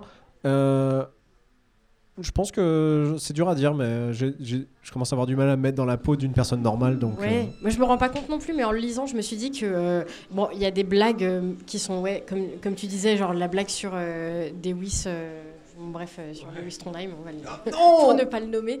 Euh, ça, bon, c'est hyper méta, mais en même temps, je pense que pour des gens qui sont pas du tout dans le milieu, même s'ils zappent ce- cette référence-là, il y a quand même un truc dans l'arborescence, dans le parcours qui est fait en fait dans le bouquin, qui est qui parle de lui-même et qui est pas euh, pas forcément destiné à des gens qui sont euh, dans le milieu de la BD. Je pense que ça peut être marrant pour des gens qui n'y sont pas. Et, euh, et ouais, il y a ce côté très pince sans rire. Il y a beaucoup de trucs très militants et euh, qui sont sortis et il en faut. Mais je trouve ça marrant la distance, mais en même temps pas trop qu'elle prend avec le sujet et la façon qu'elle a de le traiter. Je trouve que ça marche hyper bien et c'est beaucoup plus dense que ça n'y paraît malgré le petit nombre de pages. J'ai quand même une préférence pour le deuxième avec le Vous êtes une autrice, vous avez perdu. Moi aussi. Ça m'a fait beaucoup rire, mais, euh, mais euh, voilà, c'est, euh, ça marche hyper bien. Et euh, il y a un truc qui a à noter aussi, c'est que pour de la micro-édition, c'est quand même assez euh, accessible parce que c'est sur son site. Et que pour une Ouais. fois, elle a un site qui est mis à jour avec une vraie boutique et du coup, on peut commander ses trucs Effectivement. Précipitez-vous dessus, ça vaut que dalle. Ça arrivera dans une toute petite enveloppe venue de Belgique pour rien du tout. Et euh, vous allez avoir un super petit fanzine euh, dans votre boîte aux lettres et ça va être un vrai plaisir. Euh, voilà. Donc, moi, l'auto-édition, hein, c'est mon kiff. Donc, euh, profitez-en. Est-ce qu'il y a encore un mot à ajouter ou on passe au public du coup, j'imagine? Le public. C'est Le parti. public. Alors j'ai j'ai deux points sur lesquels je voudrais parler. La, pre- la première, c'est une réponse à, à- à est-ce que c'est un petit peu trop privé de joke ou pas? À mon avis, même si on va zapper deux trois références, si on connaît rien au milieu, c'est une très bonne introduction à l'esprit de ce qu'on peut vivre. Et il n'y a pas besoin d'en faire partie pour comprendre ce qu'il y a de drôle. Euh, la deuxième chose que je, dont je voulais parler, c'était pour revenir euh, aux chiffres romains. J'ai trouvé que ça donnait un côté tarot. Et tu sais, un petit peu. euh, euh, un petit peu, c'est- le destin qui est comme ça. C'est de toute façon, c'est super. euh, J'avais le mot en tête avant de prendre le micro, évidemment. C'est- pas complètement bête parce que. Inéluctable. Le a- mot que je voulais dire, c'est inéluctable. Ouais, ouais, ouais, c'est pas bête parce qu'il y a, en fait, il y a un moment, il y, a une- il y a une voyante qui envoie un mail. Donc finalement, c'est un truc qui revient, ce côté euh, destin qui tombe du ciel, etc. Euh, en fait, moi, c'est vraiment, réfléchi. Mais en fait, euh, c'est vraiment un truc du style. Elle aurait dû mettre les numéros de choix en chiffres romains aussi, je pense. Parce que, en fait, euh, moi qui ai du coup lu plusieurs fois le livre, je sais pas si toutes les deux, par exemple, ça vous a fait ça. Mais Ah, en moi, fait, ça m'a ralenti. les chiffres romains. Ouais, ouais. voilà. Bon, moi, ça m'a ralenti dans ma lecture. Mais ça- j'ai trouvé que ça ajoutait au jeu en fait. Oui, Ça m'a oui, on peut- ça m'a ralenti, mais ça m'a pas dérangé. Moi, je m'en suis pas du tout rendu compte. J'avoue que euh, un peu bêtement, je ça m'a pas, euh, je m'étais pas rendu compte en fait qu'il y avait un souci sur les chiffres. Donc les petits cerveaux souffriront, mais les autres, ça ira. Qui d'autre veut prendre peut-être la parole? Sur le fanzine ou sur l'autrice? Euh, euh, je trouvais ça presque rigolo euh, le, le- côté il fallait compter parce que du coup euh, ah mince c'est quelle page? Ok alors 1 2 3 allez vite je veux y- parce qu'il n'y a pas beaucoup de pages donc ça prend encore un peu plus de temps donc c'était chouette Bah, en fait, c'est marrant parce que du coup, c'est des trucs qui ont une forte potentialité de relecture, en fait, les Ouais. livres dont vous êtes le héros. Ça, c'est intéressant. Bon, pas, pas forcément ce- celui-là, parce qu'il est relativement court, mais d'autres. ouais. Pa- euh, pardon, je suis vraiment désolé pour le câble, mais je peux presque parler à voix haute, je pense. Non, je sais pas. Ah, pour l'enregistrement, ça marche, ok, cool. Euh, ouais, juste pour euh, rajouter ma pierre à l'édifice, je suis tout à fait d'accord avec ce qui a été dit euh, jusqu'à maintenant. Euh, je suis juste un tout petit peu surpris peut-être de l'envergure qui est donnée à l'ambition de cette revue. Après, moi je l'ai pas du tout interprété comme quelque chose qui va au-delà du, du fanzine pour se faire marrer elle-même avant toute chose. Euh, je peux rebondir sur ce dont tu, parles avec le procédé du euh, livre dont vous êtes le héros. Je suis scandalisé, Guy. non, euh, moi je pensais un, pro- un procédé qui a beaucoup de choses à encore beaucoup de choses à révéler. Il y a énormément de jeux vidéo qui utilisent ce procédé aujourd'hui. C'est quelque chose d'hyper hy- hyper approfondi. Donc pour moi, clairement, on n'est pas dans le processus de autour de ça. Pour moi, c'est vraiment juste un jeu autour de euh, l'angoisse qu'est la vie d'auteur. Et ça me permet de rebondir sur euh, la question est-ce que c'est une private joke? Et moi, personnellement, euh, je l'ai pris pour moi. Donc je pense que oui, c'est une private joke. Voilà. Ouais, moi, en fait, c'est. c'est tu vois, j'ai- eu ce truc où je, me suis retrouvé à devoir participer à un podcast de bande dessinée où on parle d'un truc, et donc il a fallu que, fallu que je suranalyse un truc. Alors peut-être que, peut-être que je suis complètement parti dans les choux et qu'elle va m'écrire un mail en disant putain mon pauvre vieux quoi. t'es- Mais je pense pas. Je pense qu'il y a, je pense qu'il y a vraiment, euh, euh, je pense qu'elle est très, euh, très forte pour avancer masqué et sous des dehors un petit peu innocent, apporter des sujets relativement graves en fait. Et donc ça c'est ça c'est ça c'est quelque chose de vraiment appréciable chez une autrice ou un auteur, c'est d'arriver à faire avancer des sujets graves et importants avec euh, avec peu de moyens. Voilà. Et si je peux rebondir à ça, en fait, moi je connaissais pas du tout le travail d'Émilie Plateau et euh, je me suis dit dans un tout petit truc comme ça, elle arrive à mettre tellement de trucs Et euh, c'est tellement euh, malin et bien fait et bien pensé, tout en étant euh, hyper drôle et euh, l'air de pas y toucher. Je me suis dit, mais ça m'a vachement donné envie de voir le reste de ce qu'elle fait. Alors, j'ai pas eu l'occasion en fait de regarder ce qu'elle a fait, mais euh, clairement, je me dis, si sur un truc aussi court avec 16 pages, elle arrive à faire un truc euh, aussi malin, euh, un peu incisif, mais drôle quand même, j'ai vraiment envie de voir euh, en fait ce qu'elle fait en BD euh, un peu plus long. Et, et- Ah ouais, ouais, ouais, mais moi je conseille euh, ces autres bouquins. Et euh, en plus, là, c'est genre 4 pages pliées, euh, agrafées, quoi. Enfin, c'est vraiment le- au niveau de l'objet en soi. Enfin, on peut pas faire moins, quoi. Enfin, c'est le degré zéro d'usine et en fait c'est il n'y a pas besoin de plus en fait ça marche euh, il n'y a pas besoin d'une mise en place euh, folle avec un nombre de pages incroyable c'est juste que Mais elle, c'est- a- elle avait un principe elle l'a utilisé ça marche et euh, il n'y avait pas besoin de faire plus ou pas moins et je trouve que euh, ouais c'est c'est fait avec euh, beaucoup d'intelligence et en même temps C'est très ingénieux, spontané. ouais. Enfin, Bah, c'est en fait c'est un vrai plaidoyer pour le fanzina parce que euh, c'est non seulement l'issue la plus euh, la plus probable de votre enfin après la mort hein, comme je l'ai dit euh, mais c'est aussi la plus heureuse je trouve parce que la façon dont on publie son livre c'est genre Davis Bondheim qui se réveille après 4 mails en se disant merde il me reste des créneaux chez l'imprimeur. Enfin voilà vraiment on se dit que on, se demande si c'est vraiment si heureux comme fin quoi donc euh, c'est vrai que ça fait beaucoup relativiser sur le milieu de l'édition et sur ce qu'on imagine euh, que ça va être de publier chez un gros, plus ou moins gros éditeur. En fait, euh, je trouve que ça remet bien les trucs à zéro entre finalement la micro-édition, c'est pas de la sous-édition, c'est juste une autre façon de donner à voir ses projets et ça. Ça a le mérite de, de remettre un peu les pendules à l'heure et de pas euh, glorifier le milieu de l'édition. euh, c'est pas une fin en soi en fait. Et je trouve qu'en lisant son truc, on s'en rend vraiment compte.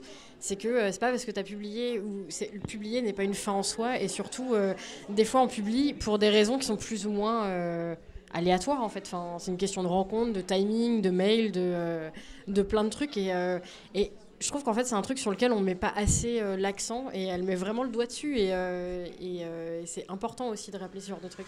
Est-ce que quelqu'un a encore un dernier mot euh, avant qu'on passe à la pause du coup? Euh, moi, c'est pas vraiment une question, c'est plus une remarque. Euh, la première BD est présentée en. C'était un webcomic à la base. Euh, et je me disais que pourquoi est-ce qu'on n'a pas des webcomics dont vous êtes le héros? Parce qu'avec le HTML, c'est facile de faire des liens Ah. où on pourrait cliquer. Ah, Alors il y en a un que je fais circuler là, c'est euh, Die Outcast, qui marche aussi sous forme de, de PDF euh, avec des, des liens à l'intérieur et tout. Je pense que si on a... Il y, en- il y en a un, je crois, je pense, sur Internet des trucs dont vous êtes le héros. Euh, je suis pas sûr. C'est surtout des, des narrations avec du texte. Il y a moins ce côté bande dessinée en fait. Euh, un, reproche que je fais par exemple à la collection de Macaca, c'est par exemple, euh, c'est une case une case, tu dois passer genre une dizaine de pages, arriver à une deuxième case, passer une dizaine de pages, arriver à une deuxième case. La narration est vachement heurtée, vachement découpée par le nombre de pages. Et ça, c'est les trucs qui n'arriveraient pas avec la bande dessinée numérique. Mais malgré tout, c'est les trucs que Jason Shiga arrive à faire avec son foutu livre dont vous êtes le héros. Il arrive à enchaîner des cases pour avoir une narration avant que tu doives chercher un numéro de page ou euh, passer d'une page à l'autre. Donc, Il y a clairement des formes physiques qui sont plus efficaces que d'autres. Euh, Emily Plateau, ça marche parce que ça fait 16 pages. Si c'était sur 200 pages, on deviendrait fou. Là, serait, ce serait, ça marcherait pas. Euh, pareil, Die Outcast, c'est genre, euh, je sais pas, 20, 24 pages. Ça marche parce que c'est 24 pages. Euh, au bout d'un moment, t'as envie de tricher parce que t'en as marre de jeter des dés. Euh, les trucs de chez Macaca, c'est ce que je disais, les ghost triches dans les fiches et tout. Euh, moi, je pense que ce qui ce qui m'intéresse chez les dont vous êtes le héros, c'est que c'est une forme qui est complètement foireuse en fait. C'est euh, et du coup, les gens essaient de trouver des formes euh, complètement différentes les unes des autres. Ils expérimentent pour essayer de trouver ce qui marche et tout. Il n'y a jamais rien qui marche vraiment. Et c'est ça qui est fascinant, en fait, je trouve. C'est pas très gracieux pour moi parce que moi aussi j'en ai fait. Hein, et puis j'ai pas tout amené. hein. Après, c'est intéressant du coup comme question. Je trouve que ça fait. Il y a un peu un espèce de truc où. euh, en ce moment, tu as pas mal de jeux, euh, de jeux vidéo où du coup, tu es finalement euh, pas si acteur que ça, mais du coup, tu regardes une histoire se dérouler, tu fais quelques choix. Et je trouve qu'en fait, c'est peut-être des trucs qui vont se rejoindre à un moment où, euh, où le numérique permet aussi euh, de traiter ce genre d'histoire où tu as une intervention et elle va changer la suite. Après, en BD, je pense que sur une histoire un peu plus construite, un peu longue, c'est compliqué parce que ça demande une arborescence qui est folle. Et je pense que.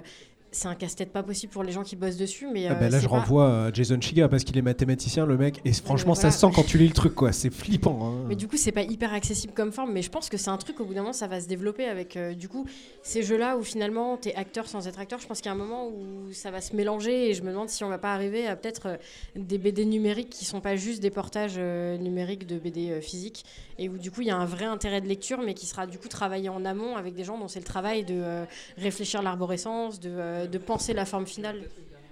Une petite dernière et après on prend la pause. Je, je renvoie à la collection RVB euh, qui est en train de se lancer. euh, je pense qu'ils ont besoin de d'un peu de pub. La collection RVB. C'était un peu euh, en lien avec ça ma question. C'est euh, pour ceux qui, enfin les bouquins dont vous êtes le héros qui sont édités euh, professionnellement et commercialement.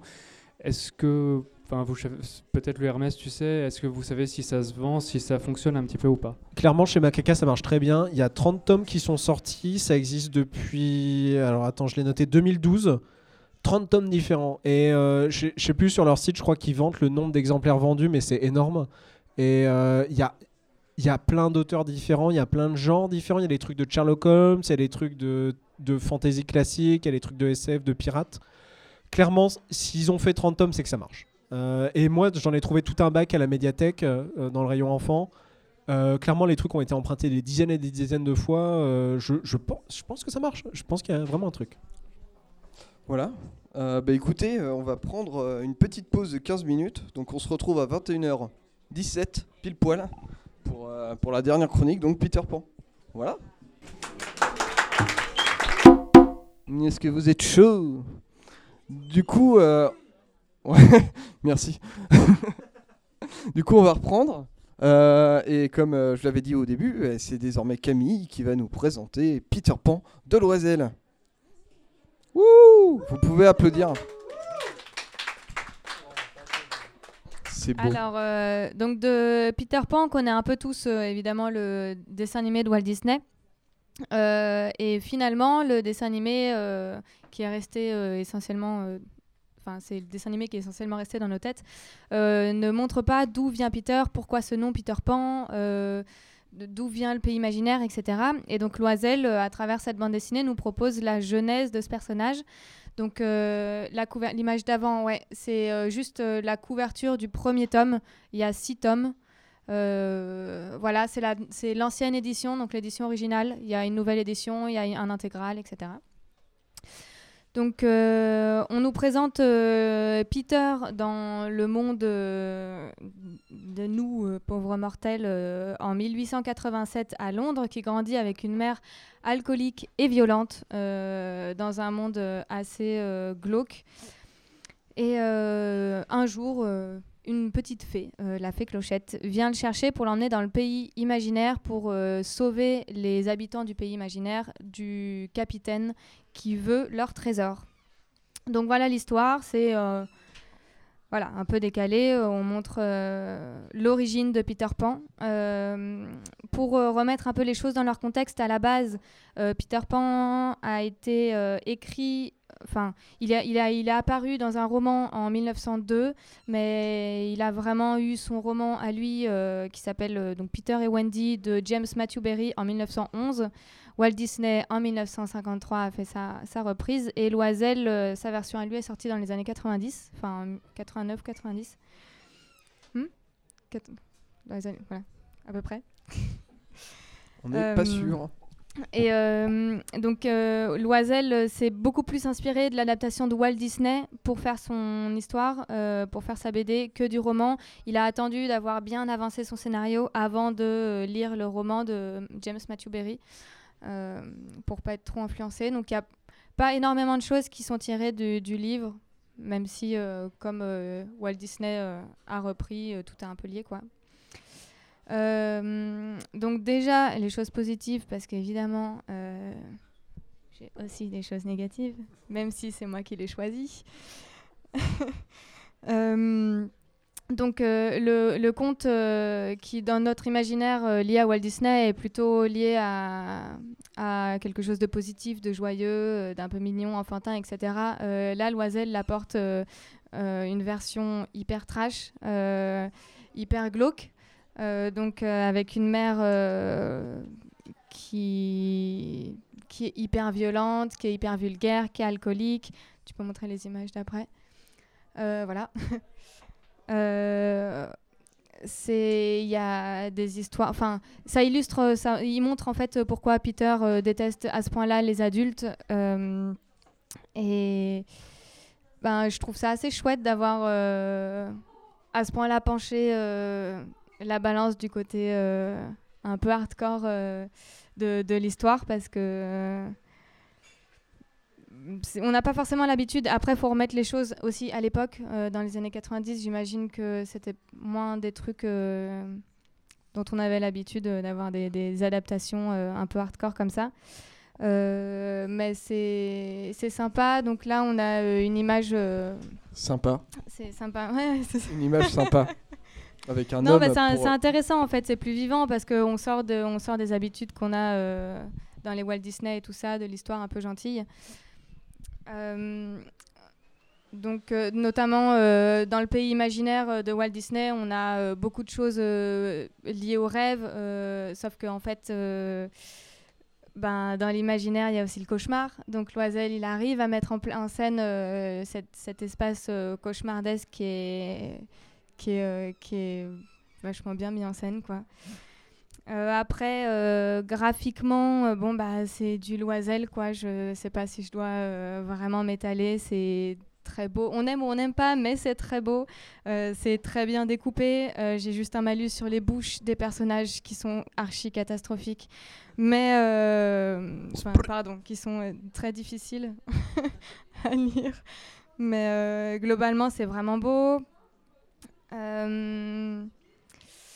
Effectivement, euh, j'ai beaucoup plus une culture de bande dessinée indépendante et je me suis remise, je me suis remise dans du franco-belge et euh, il y a une petite différence euh, où il n'y a pas assez de grandes pages d'évasion. Après, ces cases sont belles, il fait beaucoup de, plans écartés, donc on a quand même, on rentre quand même très facilement dans, dans le pays imaginaire, dans les décors, dans les personnages. C'est hyper facile, mais peut-être que moi j'avais un peu plus l'habitude de grandes cases qui ont un peu, un peu manqué, contrairement à Tilly Walden où il y en avait plein qui faisaient plaisir.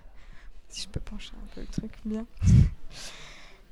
Euh, je trouve aussi qu'il y a eu quelque chose d'assez ingénieux dans la recherche des liens entre les personnages qui changent par rapport à ceux dont on connaît. Je parle encore une fois, euh, quand je dis par rapport à, c'est au Walt Disney. Moi, j'ai pas lu le roman, je sais pas si beaucoup l'ont lu. Euh, du coup, je compare au Walt Disney comme d'une part, c'est ce sur quoi il s'est appuyé et d'autre part, c'est le seul que je connais, la seule version. Euh, je trouve qu'il a du coup des liens entre les personnages qui sont assez ingénieux. Euh, bon, du coup, l'historique, euh, l'historique de, Peter. euh, pourquoi finalement il s'appelle Peter Pan? Pan n'est pas son nom de famille. C'est un rapport qui s'est créé pour donner une passerelle entre le monde réel et le monde imaginaire qui est, qui est vachement, que je trouve assez chouette, assez bien pensé. Et pareil, le capitaine Crochet, c'est pas juste le capitaine Crochet, il y a un lien qui se fait et qui se comprend à la fin de l'histoire. euh, Enfin, il a vraiment essayé de retravailler un petit peu tout de, de façon assez chouette, je trouve assez, assez ingénieuse. bon app. Euh, après, euh, je dois avouer que j'avais lu cette BD euh, quand j'étais au lycée, j'avais adoré. Et quand j'ai validé cette BD pour le BD bas, je l'avais pas encore relue. Donc c'est pour ça que finalement, j'ai aujourd'hui pas mal de critiques quand même. C'est quand même, c'est-à-dire que j'avais pas encore de notion féministe euh, à Alors, l'époque. Pour Voilà. nos futurs spectateurs qui nous écouteront du coup euh, sur l'enregistrement, sachez que la page actuelle, euh, nous avons en plein milieu euh, une tripotée de femmes avec une tripotée de paires de seins euh, nus. Voilà. Des obus. Pas des paires de seins, c'est des obus. C'est ça. Non, euh, c'est clair que. Et en fait, euh, c'est pareil, la quête de l'oiseau du temps, j'ai grandi avec ça. Et en fait, euh, bah, après mieux réflexion, euh, c'est un peu le même problème. C'est quand même hyper, hyper sexiste. Les femmes ont des boobs, enfin, elles sont, elles sont archi, archi trop bien foutues. Elles ont aucun rôle décisionnaire. Elles ne elles n'ont aucun impact dans l'évolution des choses. Il y a une femme grosse et on répète constamment qu'elle est grosse. Euh, et il y a une femme donc, qui, a, qui fait changer le cours des choses, c'est Clochette, mais euh, elle dit pas un mot. Euh, elle n'a pas le droit à la parole. Et euh, un peu vers la deuxième partie de l'histoire, on a aussi une nana qui est un peu plus simple, un peu plus sympa, un peu plus normale, même si c'est elle qui fait euh, le ménage, qui fait euh, l'installation de l'appartement. Bon, il y a quand même ces clichés-là. Mais à la limite, elle est sympa, elle n'est pas cruche, elle n'est pas débile. Mais en fait, euh, elle est présente un tome et demi parce que, sans spoiler, elle disparaît assez rapidement. Donc, c'est quand même. et puis, bon, Peter, il est quand même assez insupportable. Il est arrogant, c'est un petit chef, il est misogyne. ça, j'avoue que c'est un truc qui m'avait déjà heurté à l'époque où. Ben, euh, je trouve l'analyse, enfin l'interprétation vachement bien, mais ce truc de Peter qui est encore plus insupportable dans la BD, j'ai, c'est, curieux. Après, voilà, il reste enfantin, il a envie de, il a pas envie de grandir, il a, il reste, euh, il vit que pour l'amusement. Donc euh, finalement, quand on est enfant, on est quand même un peu con. Donc bon, ça, ça va bien. Pardon. Peter Pan est une BD sur les enfants un peu cons. Non, mais c'est, disons qu'on l'est aussi, donc ça, ça, ça prend en compte. Euh, après, il y a, je mets un, un- un petit aparté sur, euh, du coup, euh, une histoire qui met en parallèle dans son histoire, euh, qui est l'histoire euh, de Jack l'Éventreur. Euh, on pourrait se demander euh, pourquoi. Ce qui est assez... Je me demande. ce qui est une bonne question. Euh, en fait, pour l'anecdote, euh, Loisel discutait avec euh, un pote à lui qui est. qui est, qui est dans le enfin un pote à lui qui, qui, qui est dans le fantastique qui travaille dans le fantastique et, et il lui a parlé de son idée de vouloir faire l'adaptation de Peter Pan et son pote lui a dit qui s'appelle Pierre Dubois d'ailleurs voilà je devrais peut-être préciser ça lui dit euh, non mais de toute façon pour moi Peter Pan c'est Jack l'Éventreur. Donc euh, bon au début Loisel a complètement zappé ça. Et une fois qu'il avait avancé euh, le scénario il est revenu dessus il a dit bon vas-y dis-moi ta théorie on va voir ce que j'en fais. Et du coup il a un peu mis ça à l'intérieur et je vois déjà les têtes autour de moi. Non honnêtement à la première lecture même à la deuxième d'ailleurs du coup j'ai j'ai- pas trop accroché j'ai même pas trop compris euh, et pour être vraiment honnête, j'ai dû lire tout ça dans une euh, analyse euh, de quelqu'un d'autre pour savoir ça. Et une fois que l'analyse est étudiée, est vue, je trouve que c'est bien fait. Mais je suis pas du tout rentrée dans ce truc. Je trouve que ça faisait vraiment privé de joke à fond. Euh, d'un truc où on comprend pas du tout pourquoi et même quand on comprend on se dit oui bah en fait on t'a parlé d'un truc tu t'es dit vas-y c'est marrant on va le faire donc euh, après, c'est ingénieux euh, la manière dont il entre dedans. Il y a quand même tous les noms des victimes qui rentrent dedans. Il y a les dates, il y a, y a les lieux. À la fin, on montre un asile. C'est un des asiles dans lesquels on imagine que un des hypothétiques Jack l'Éventreur aurait séjourné. Il l'a dessiné exactement pareil. Donc il y a des trucs qui sont assez bien pensés, mais euh, finalement, ça n'a pas grand intérêt. Est-ce que j'ai le droit de dire ça c'est étrange, d'habitude on critique plus des coups de cœur, mais. euh,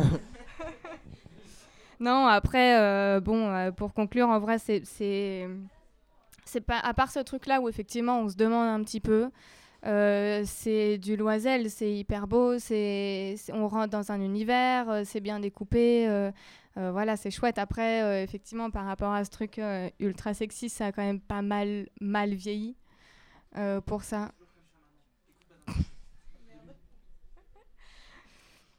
Euh, voilà. Et ben voilà. Bien du coup, euh, ouais. Qui veut euh, du coup qui sort les couteaux en premier du coup euh, Ouais, c'est un vaste sujet. Je sais pas qui. euh, Est-ce que je me lance Shifumi ou, euh, Ouais, si tu veux. Allez. Celui qui tombe sur les ciseaux. Chi. T'es prête? Oui. Attention, chi, fou, mi. Ah purée. tu commences, vas-y. Ouais, bon, c'est pas forcément la meilleure place, mais euh, bon. Alors, j'avais jamais lu euh, Peter Pan de Loisel. J'ai jamais rien lu de Loisel, en fait. Donc, euh, j'ai vu. euh, je me rappelle d'avoir vu les tomes sortir quand j'étais plus jeune, etc. Je vois très bien le dessin, mais je les avais jamais lus. Donc, je me suis dit, chouette. J'ai pas une culture très classique de la BD franco-belge, du coup, euh, c'était l'occasion pour moi de lire ce que je pensais être un classique. Bon. J'avoue, j'ai ouvert les BD, j'ai trouvé ça hyper moche. j'ai mis deux semaines à les lire. Non, mais sans mentir, c'était. En fait, je trouve que Loisel, il dessine bien. C'est ça qui est énervant, c'est que les décors sont beaux, les, les bateaux sont beaux. Enfin, il dessine tout bien, mais ses personnages sont vraiment dégueulasses. Il y a un truc. Non, mais. Je suis désolée, mais il y a un- les visages, il y a un les truc un peu, euh, un peu horrible dans les visages. Il y a aucun personnage qui a des pas visages, ouais. un visage qui est déformé, grimaçant. Enfin, c'est vraiment assez pénible. Et du coup, il y a très peu de personnages qui sont assez sympathiques dans la BD. Faut se le dire, tous les personnages sont assez, euh, ont des comportements assez horribles. Mais du coup, combiné au dessin, c'est hyper lourd à lire. En fait, alors passer le troisième tome, je pense que le dessin s'améliore un petit peu. C'est moins, euh, c'est moins caricatural, mais c'est quand même personnellement, je trouve pas ça très beau.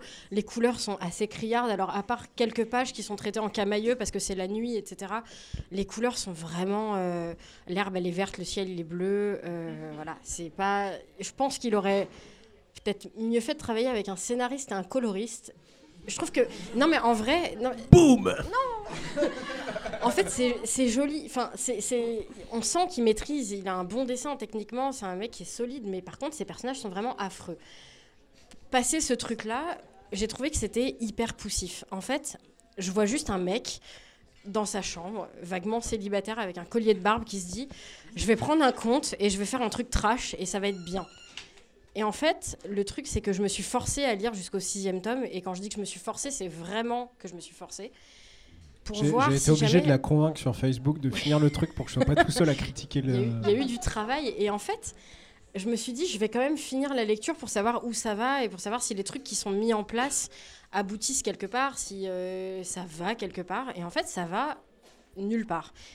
Il y a des trucs qui apparaissent comme Jack l'éventreur, où clairement, il s'est fait un kiff, c'est cool. Mais à part ralentir un peu l'intrigue et amener un truc qui n'a rien à faire là et qui rajoute du trash en fait sur un truc qui est déjà sale, c'est un peu bizarre. Non mais vraiment, je suis désolée. Ouais. Il y, a- il y a un truc où j'ai trouvé que c'était hyper poussif. En fait, je comprends le principe de vouloir euh, montrer une histoire avec des personnages qui sont assez peu sympathiques, parce que euh, il y a un côté, euh, voilà, on va avoir un- un- une BD un peu triste, un peu, un peu fataliste comme ça sur le fait que la nature humaine est profondément corrompue et que personne n'est profondément gentil ou alors il va mourir. Et en fait, le truc, c'est que ça passe par des mécaniques que je trouve assez euh, critiquables, comme l'utilisation du viol comme un ressort scénaristique, ce qui personnellement ne passe pas du tout, et, euh, et qui est un gros problème dans la BD puisque ça arrive dans le premier tome. Et je trouve que, en fait, sa façon de faire une BD un peu choquante comme ça, un peu, euh, un peu subversif, passe par des mécanismes qui sont pas du tout subversifs et même hyper poussifs. Je trouve que utiliser le thème du viol juste comme ça pour en faire un élément euh, un peu trashos dans une BD, ça passe moyennement. Et en fait, quand j'ai vu que c'était publié dans les années 90, j'étais assez choquée parce qu'il y a plein de trucs que je trouve extrêmement datés, voire même hyper choquants, même pour l'époque où ça a été euh, publié. Le pirate noir, je vais finir sur ça, le pirate noir dans l'équipage du capitaine Crochet, c'est vraiment une caricature du noir banania. C'est horrible et c'est sorti dans les années 90. Genre, il y a des trucs de fiction qui sont sortis au même moment qui étaient hyper, euh, je sais pas, politisés et un peu conscients. Et genre, Loisel, il arrive avec son espèce de noir, avec un accent écrit horrible. Et genre, je trouve que c'est vraiment le degré zéro de la réflexion. Quand tu es auteur de BD, tu te poses des questions sur comment tu représentes les choses, comment tu décris le monde qui est autour de toi. Et en fait, je comprends pas euh, ce genre de choix avec l'époque à laquelle c'est sorti. Pour moi, ça me paraît euh, genre assez. euh, c'est trop long, peut-être. Je, je vous Je avais vais- dit que la, je laisser, hein, mais, la masculinité toxique, c'était le thème de la soirée. hein. Ouais, voilà. En vrai, je vais, je vais faire court parce que du coup, c'est vrai que c'est compliqué. Enfin, en fait, c'est un, un très vaste sujet parce qu'il y a plein de trucs qui vont pas. Pour les points positifs, c'est quand même bien découpé et l'intrigue, elle est, le découpage, il est bien. Il y a pas, il y a beaucoup de textes à certains moments, mais en vrai, on passe vite outre et c'est quand même fluide à la lecture, etc. Ça, c'est pas un souci. Et encore une fois, c'est un bon dessinateur, mais je trouve que dans le fond, j'avais vraiment l'impression de lire une BD euh, d'un gars un peu libidineux qui avait envie de dessiner des meufs bonnes et des trucs trash, mais qui avait vraiment rien à dire. Et je trouve que même si c'est sorti dans les années 90, ça n'a pas vraiment l'excuse du contexte ou de l'époque parce que euh, c'est déjà un peu rétrograde et un peu passé pour l'époque où c'est sorti. Après, euh, voilà, je sais pas trop. euh, je vais laisser euh, la parole. Parce que... Moi aussi, j'ai le droit de lui, lui taper dessus. Allez, Donc, euh, Désolé à ceux qui aiment Peter Pan, mais c'est vraiment, ça va être 10 minutes de euh, trash talk. Ah ouais, désolé les gars, hein, mais si vous aimez Peter Pan, relisez Peter Pan, vous allez peut-être plus l'aimer. hein. Euh, donc, euh, pour la petite anecdote, moi j'ai lu Peter Pan quand j'étais, je pense, au collège ou au lycée, et j'ai dû lire le premier tome. Et après, je, en lisant les, les tomes là récemment, je me suis rendu compte que j'avais, j'étais pas allé au-delà. Et je comprends pourquoi. Parce que en fait, c'est super trash, c'est super euh, négatif. Les personnages sont vraiment euh, durs à supporter, antipathiques. En fait, il y a un vrai thème de la jalousie tout le long du truc, en fait. De la jalousie, vraiment. euh.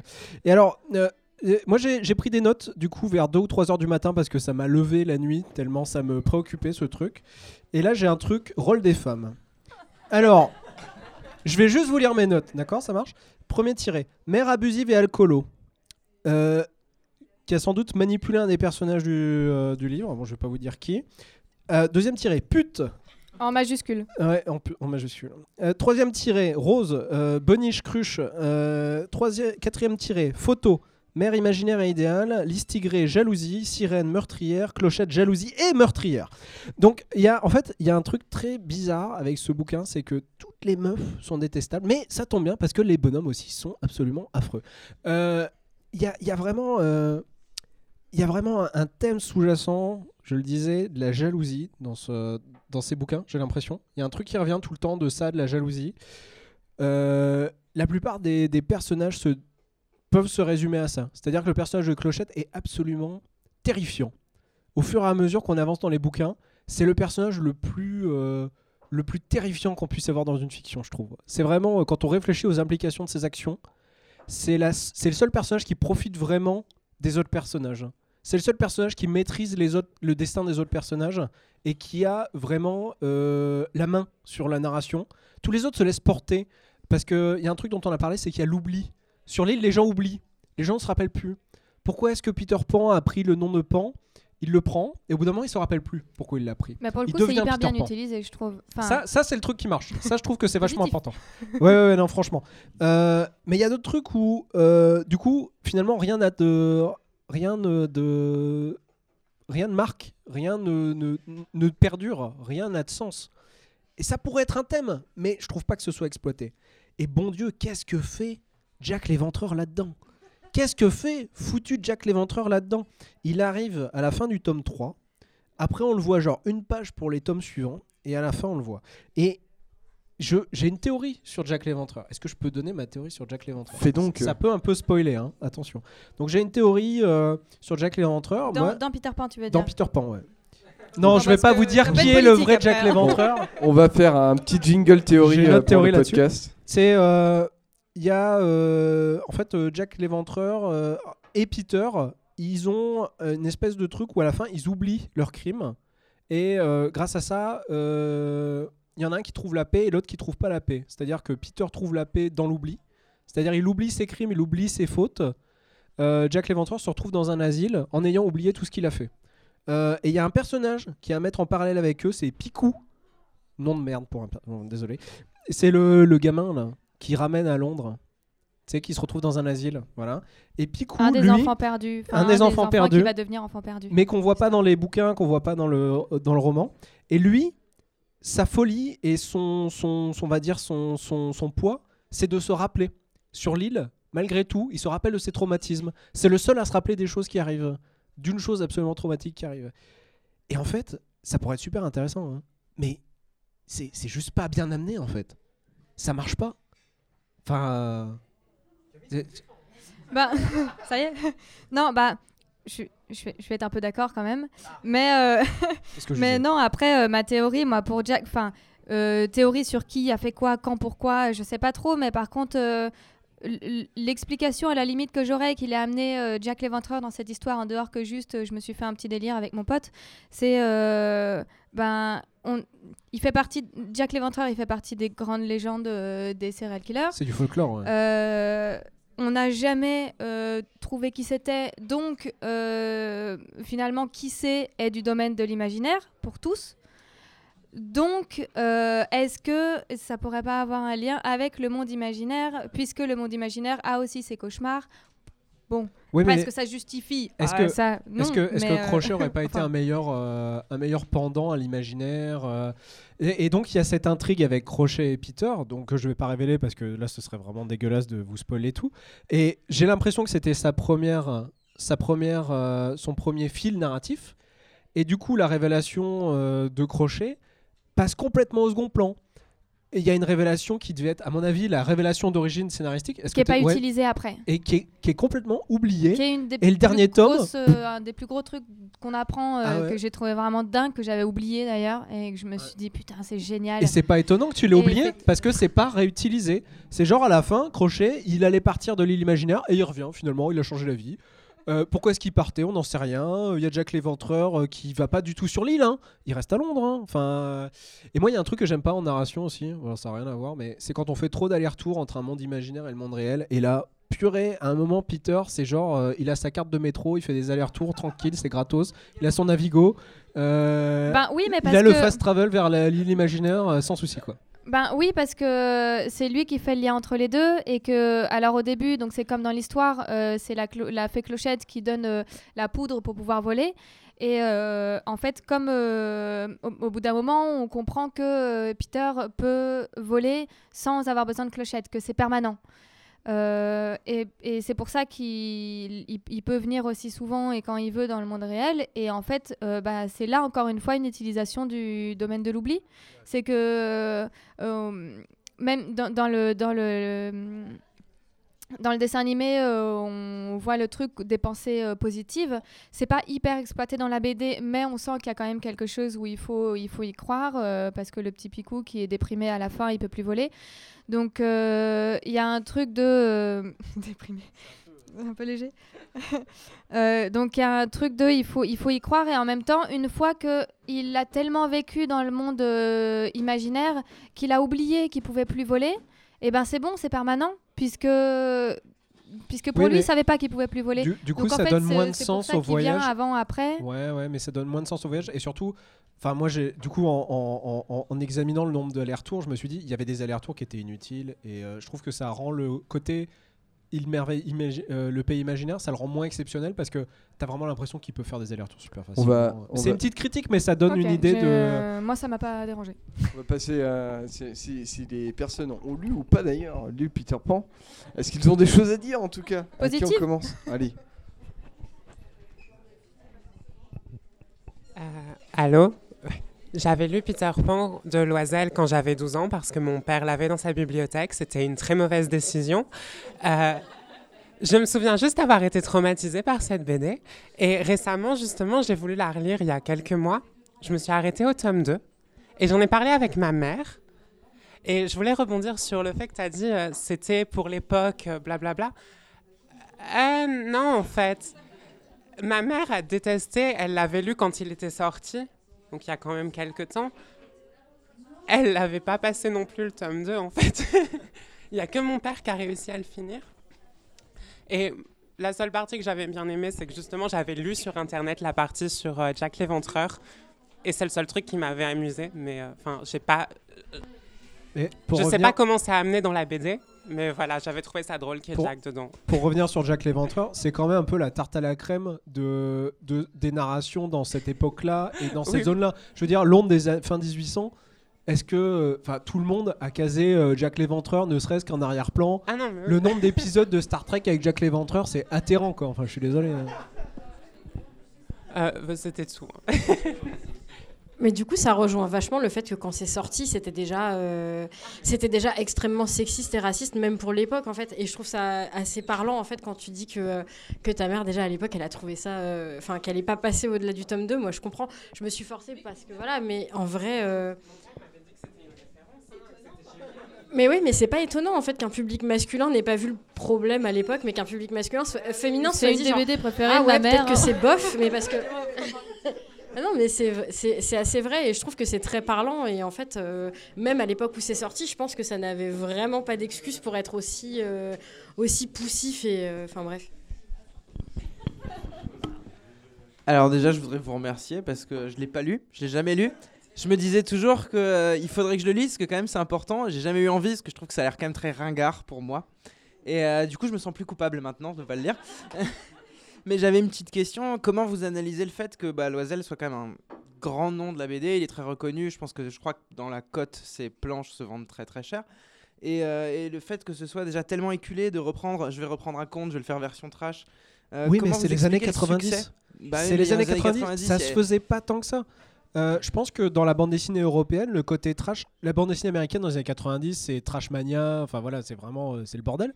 Mais dans les années 90, je pense que dans la bande dessinée européenne, il y avait il y avait un créneau pour euh, regarder, il y a des gens qui se violent les uns les autres, il y a des meurtres, c'est dégueulasse, c'est des petits cons. C'est genre Game of Thrones sur les pays imaginaires, ouais, fran- franchement, ouais. Et, et c'est un virtuose du dessin, faut l'avouer. Après, moi, j'aime pas ses tronches, mais euh, c'est un très bon dessinateur. Euh, techniquement, euh, c'est très balèze. Hein. Il, il- tâte, le mec. hein. Tu nous, donnais, tu nous tendais juste une pique pour qu'on continue de taper dans le, dans le bestiau, quoi. Ben, moi, honnêtement, j'ai un peu découvert sa, mis- sa misogynie en le relisant récemment. Donc, j'ai pas encore eu le temps d'analyser. Ça a juste eu le temps de me dire Putain, qu'est-ce que j'ai foutu toutes ces années à kiffer ça Faut que je relise tout. Mais euh, donc, euh, la suite au prochain épisode pour ce- cette réponse. Je pense que ça a profité quand même d'un moment où on publiait moins de BD, où du coup il y avait beaucoup moins de choix dans les lectures et que. En fait, ça reste un milieu qui est quand même hyper misogyne, même encore maintenant. Et je pense qu'en fait, ça a carrément profité de ça. Et du coup, euh, il s'est installé malgré, malgré ces trucs-là. Et je pense qu'un public qui n'était pas purement fan de BD, qui aurait lu ça, se serait rendu compte que c'était hyper misogyne. Mais voilà, dans peut-être le contexte des publications de l'époque, en tout cas des publications grand public dont on parlait un peu, c'est un peu euh, voilà je pense qu'il a eu il a eu du bol qu'on qu'on mette pas l'accent sur ce genre de truc à l'époque voilà que- après euh, après je pense que ça c'était pas moins Est-ce que je peux faire une. Euh, D'abord sur le, le- le contexte misogyne. moi qui ai lu beaucoup de bandes dessinées dans ces années-là, c'était très très commun. Ensuite, il faut bien comprendre un truc c'est que Loisel, à cette période-là, il sortait de la quête de l'oiseau du temps. Il avait ressorti, il avait dépoussiéré complètement hum, L'Heroic Fantasy qui était super ringarde. À l'époque, le, Seigneur des Anneaux, c'était. euh, fallait se cacher pour dire qu'on l'avait lu. Et il avait, euh, il bénéficiait d'une aura pas possible et il a fait ce qu'il voulait. Et euh, moi, je, suis- très surpris d'entendre les remarques qui sont, qui ont fusé. Alors moi, moi, j'aime pas. hein, je précise, euh, Peter Pan, j'aime pas du tout. Mais je me fais l'avocat du diable. Merci, je suis désolé. Euh, en fait, euh, Peter Pan est sorti donc quelques années après La Quête de l'oiseau du temps, qui a été un carton monstrueux. Ce qui fait qu'il était bankable, il faisait ce qu'il voulait. D'ailleurs, il a fait ce qu'il voulait. Il a fait une BD qui s'appelle Trouble Fête. Je sais pas si les gens qui poussent des cris d'orfraie sur euh, Peter Pan en lit euh, Trouble Fête. C'est une horreur absolue. C'est une BD érotique, mais euh, super trash. C'est, bon. Il a fait ce qu'il avait envie de faire. Et il avait envie de faire une bande dessinée qui était sur Peter Pan, mais qui n'était pas du Walt Disney, alors qu'il adore Walt Disney. Après, il en a fait un peu son, petit truc. Je rebondis juste sur ce que vous disiez sur les couleurs, parce qu'en fait, moi, je suis allé lui rendre visite à l'époque où il habitait encore à Perros-Guirec, alors qu'il travaillait sur le tome 2. Il venait de finir le tome 1. Et il m'a expliqué que. euh, D'abord, il m'a expliqué sa façon de travailler. Parce que moi, à l'époque, j'étais encore. Je sortais d'être. J'étais. Post-étudiant, je bavais d'admiration devant ce garçon-là. Euh, donc, il m'a un peu calmé. Euh, il m'a présenté ses planches et là j'ai pris conscience de ce que c'était vraiment une planche de bande dessinée, c'était un truc euh, un peu crasse-pouille euh, où il y a plein de trucs qui sont découpés. D'ailleurs si vous regardez, il y a plein de plans sur, les, sur le bateau du capitaine Crochet et c'est toujours le même. C'est toujours le c'est une même. photocopie? Est-ce que c'est une C'est en photocopie? fait de la photocopie. Ah, j'en étais sûr, purée. Bah oui, oui, non, mais il y a comme ça deux ou trois angles de vue, puis c'est pas embêté, il les a photocopiés. Et donc ces planches sont découpées avec des rustines, enfin technique classique, quoi.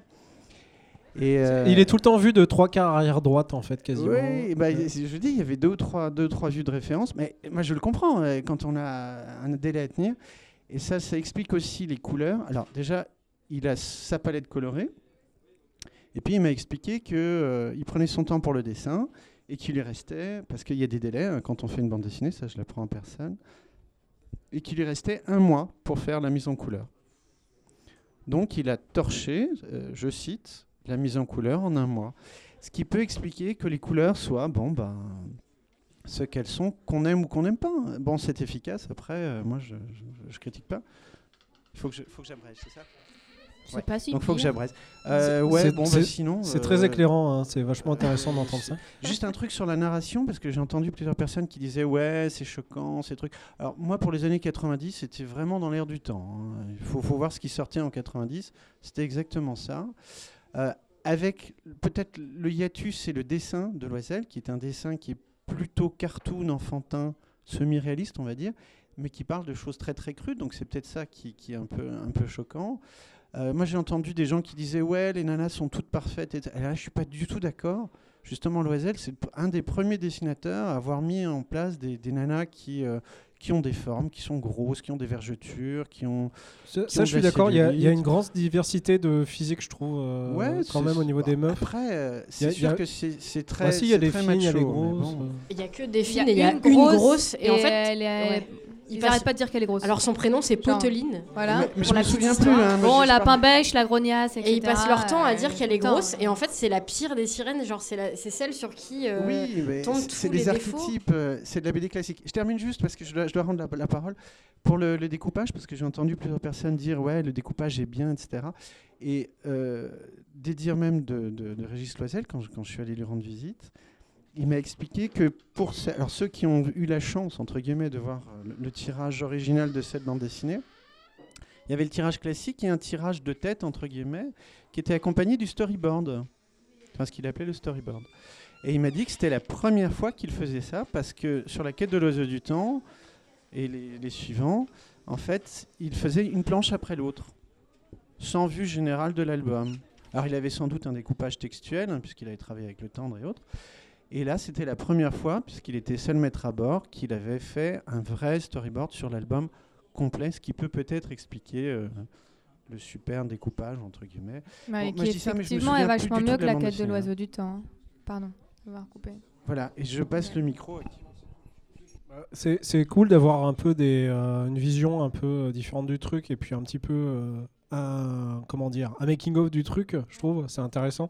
Effectivement, le, le découpage, ça c'est vrai qu'on a, on a rien eu à redire tous les trois. euh, Ça, ça se lit, hein, franchement, euh, ça se lit très très bien. Ah, C'est même très très oui. C'est intéressant ça- de voir que par exemple, il n'y a pas du tout de, de, de cases contemplatives, de, de planches contemplatives. C'est un truc qui arrivait plus tard en bande dessinée européenne, C'est j'ai ça, c'est l'impression. plus d'époque, ouais. Ouais, ouais, ouais. Et euh, bon, ça, c'est pas vraiment un truc qu'on peut lui reprocher. C'est dans le. Voilà, c'est comme ça, quoi. Non, c'est utilitaire, mais au moins euh, ça, ça marche bien et euh, il veut montrer un truc, il le montre bien et c'est le découpage, il est bien. Il y a vraiment rien à redire là-dessus. hein. Après, moi, je trouve que c'est vraiment au niveau du scénario où il y a des égarements, il y a des trucs qui. des circonvolutions, on sait pas très bien où il veut en venir, des allers-retours, des. des- Enfin voilà, il y, a- il y a toutes sortes de trucs comme ça qui sont un peu. euh, Et c'est un truc que j'ai retrouvé. euh, c'est lui qui a fait Café Zombo là euh, avec Mickey là euh, chez Glénat. Et c'est un truc que j'ai retrouvé dans ce bouquin-là. C'était le premier Loisel que je lisais. Et euh, pareil, je retrouvais ce côté un petit peu confus dans le scénario. Bref, voilà. Euh, alors moi je vais aussi enfoncer un peu le clou euh, vis-à-vis de Loisel. Alors pour moi, Loisel, ça se situe à un moment particulier dans l'histoire de la bande dessinée française. C'est les années 90 et les années 90 en bande dessinée, c'est un moment ultra historique parce que c'est la naissance en sous-marin de, la nouvelle. euh, ah, Excusez-moi, je perds mes mots parce que je suis euh, devant des gens, mais L'assaut. euh, euh, oui, de, je voulais pas dire le nom, mais de l'association et de l'avant-garde en bande dessinée et du renouveau. Ce qu'il faut voir, c'est que la to- le top des tops des tops des stars en 90, c'est c'est Loisel et juste après il y a Landfeust et juste après il y a Trondheims, Sfar et compagnie. On pourra débattre de leur toxicité plus tard. Euh, mais euh, mais le, le changement a été complètement radical. Et pour moi, en fait, Loisel est typique de euh, cet essoufflement éditorial euh, post-années 70, euh, où en fait dans les années 70 en France il y avait une vraie avant-garde. C'est la, première avant-garde française, c'est les années 60-70, et ensuite les années 80, les éditeurs égaux à eux-mêmes, alors bon, n'avaient strictement aucune créativité jusqu'à que l'indé prouve qu'on peut vendre des choses créatives et on peut réin- réinventer les règles. Mais clairement, pour moi, Loisel, c'est la sclérose de de ce qu'est la bande dessinée euh, à papa.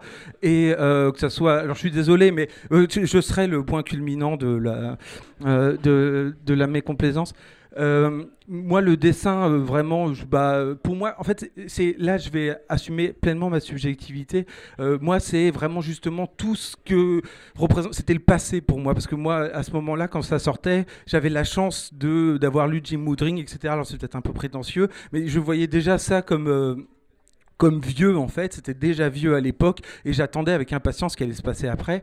Et, euh, et au niveau du découpage, alors là vraiment, je, je, bon, alors je les ai pas relus récemment, mais bon, ce que je vois là est, plutôt correct. Mais pour moi, c'est, euh, enfin oui, non, c'est très bon, il n'y a pas de souci. Non, non, mais je dessine pas comme ça. Mais euh, c'est, mais euh, il me semble quand même que euh, c'est aussi toujours la sclérose euh, des années, des, des années, enfin de la bande dessinée à papa. C'est une C'est- très bande classique dessinée dans sa mise en place, hein. Ultra, ultra verbale, c'est-à-dire que tout est n'est que verbe. On n'oscille jamais entre séquences, narration. Enfin, pour moi, c'est vraiment, vraiment archétypique de cette bande dessinée-là. Ouais, ça au-delà cause de ça, beaucoup, Le ouais, plaisir de lecture, etc.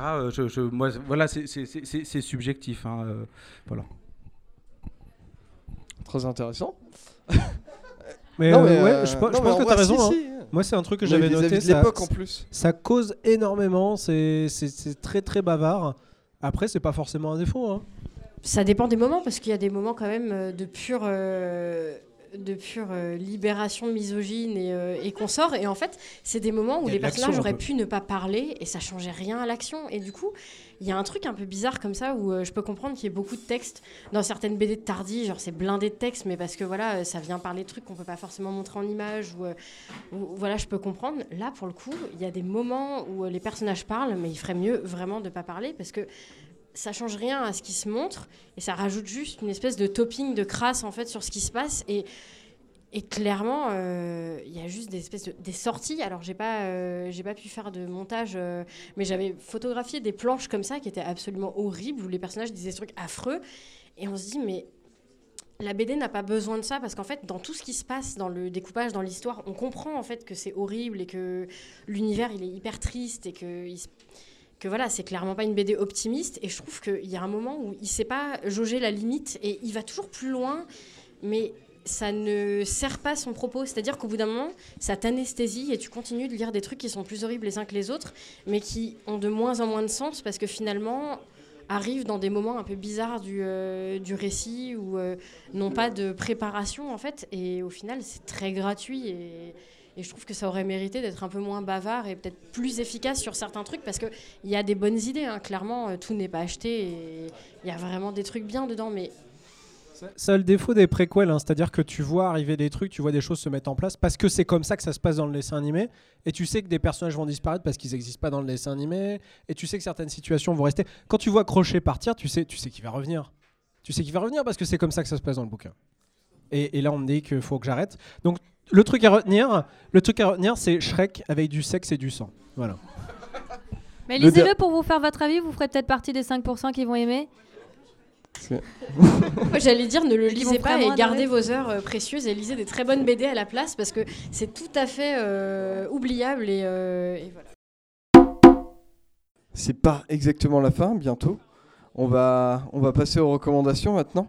C'est-à-dire que chacun des chroniqueurs que vous avez là vont présenter euh, quelque chose qui est autre que de la bande dessinée, euh, histoire de vous faire un, avis rapide euh, sur ce que vous pourriez lire, voir, écouter, autre. Voilà, Christelle? Oui. Alors, ma recommandation, c'est Portrait de la jeune fille en feu de Marlène Sciamma, donc, qui est sorti en salle le 16 septembre, donc très récemment. Et en gros, alors, pour la petite histoire, on suit euh, donc Marianne, qui est peintre et qui arrive sur une île en France euh, en 1770. Et elle arrive en fait dans une demeure un peu riche pour faire le portrait d'une jeune femme qui doit se marier. Et donc, euh, le portrait doit être envoyé à son futur mari voilà, pour que l'union soit validée. Cette jeune femme sort du couvent, elle s'appelle Héloïse, elle n'a pas envie de se marier et donc refuse de poser pour son portraitiste. Donc Marianne va se faire passer pour sa dame de compagnie et va devoir peindre son portrait en cachette. Et, euh, et du coup, on suit euh, leur relation qui va se développer. Donc c'est la naissance d'une histoire d'amour. Pour faire le lien avec la BD que j'ai chroniquée, on est sur un récit sans homme, donc euh, à part un peu au tout début, à la toute fin, mais qui ont absolument aucun incidence sur le récit. Et, c'est très frais et c'est très beau et ça permet de parler de plein de choses dont on ne parle pas forcément dans des films autres. Ça parle de- d'entraide, ça, ça prend place dans un milieu très... euh, Enfin, c'est un film en costume et un drame historique, mais c'est très contemporain. Et, euh, et voilà, je vous conseille vraiment de le voir, c'est très beau. Guy? Alors, euh, moi, je vais vous conseiller euh, ce qu'on appelle les Aubreyades. Donc, il y a ma sœur qui me fait euh, un check de son côté.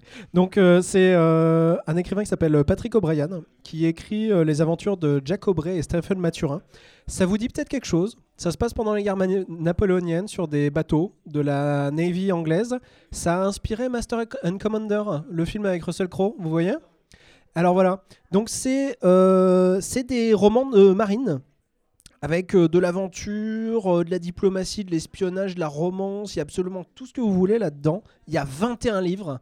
C'est bourré de termes techniques de Navy, c'est genre une immersion complètement incroyable dans, dans, ce, dans cette époque-là. On est complètement largué. On a vraiment l'impression de se retrouver sur le pont d'un bateau à cette époque-là. On a l'impression d'être autant largué que les personnages qui ne connaissent pas la Navy, euh, qui sont en même temps que nous sur euh, le- sur le bateau. C'est une expérience de lecture qui est absolument euh, étonnante. Et rappelez-vous, le thème de la soirée, la masculinité toxique. Et ben là, on a deux amis absolument incroyables. Donc Jack et Stephen. Et euh, je pense qu'on a là une magnifique bromance, euh, si je veux donner envie aux nanas, parce que là j'ai surtout donné envie aux mecs. Et euh, voilà, moi c'est quelque chose que je conseille. Je pense qu'il n'y a pas grand monde qui va vouloir lire ça, mais euh, j'essaie de faire la pub un peu quand même. Voilà. Camille? Euh, moi, j'ai découvert Transfert, qui est euh, un podcast euh, trop bien sur euh, des gens qui racontent leur vie. Euh, c'est à chaque fois euh, réel, euh, c'est vérifié, etc. Euh, ça dure entre 20 et 50 minutes et c'est des gens qui racontent un moment de leur vie.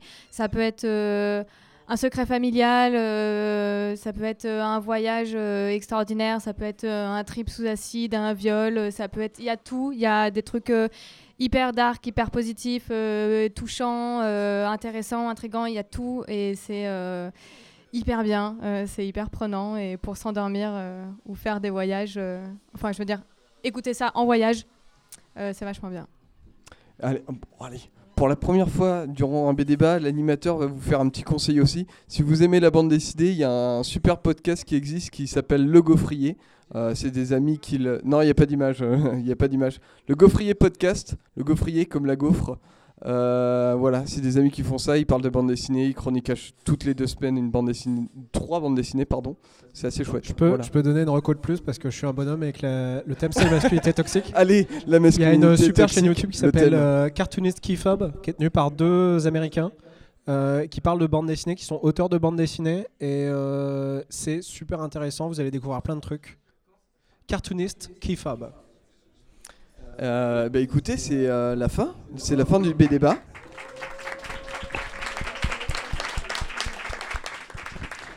Déjà, on remercie grandement nos chroniqueurs. Euh, sachez que si vous avez envie de chroniquer, n'hésitez pas à nous le dire sur les réseaux Instagram, Facebook. On a un mail aussi. C'est sur le flyer et tout. bdébat.strasbourg euh. Voilà. Donc, et sachez que les consos sont payés si vous êtes chroniqueur. Voilà. Je me répète, mais je l'ai déjà dit en début de soirée, euh, si vous avez des croquis de la soirée, des photos de la soirée, euh, n'hésitez pas à, les- à nous les donner. Et aussi, n'hésitez pas à partager parce que plus on est de fous, plus on rit. Euh, voilà, ça va être la fin. On remercie les savants d'Hélène quand même parce que ça fait... C'était pour tirer sur la corde du running gag, mais puisqu'on parle beaucoup de masculinité toxique, vous avez un super podcast qui s'appelle Les couilles sur la table, qui est Oui, trouvable oui, sur plein de plateformes oui, oui. et qui parle beaucoup de masculinité toxique. C'est hyper intéressant et c'est très accessible, donc voilà. On s'arrête là. Ah, on s'arrête vraiment là parce que là, on, on abuse. Merci à Louis Hermès, l'organisateur, et à Christo Linger Images. Et son. My man.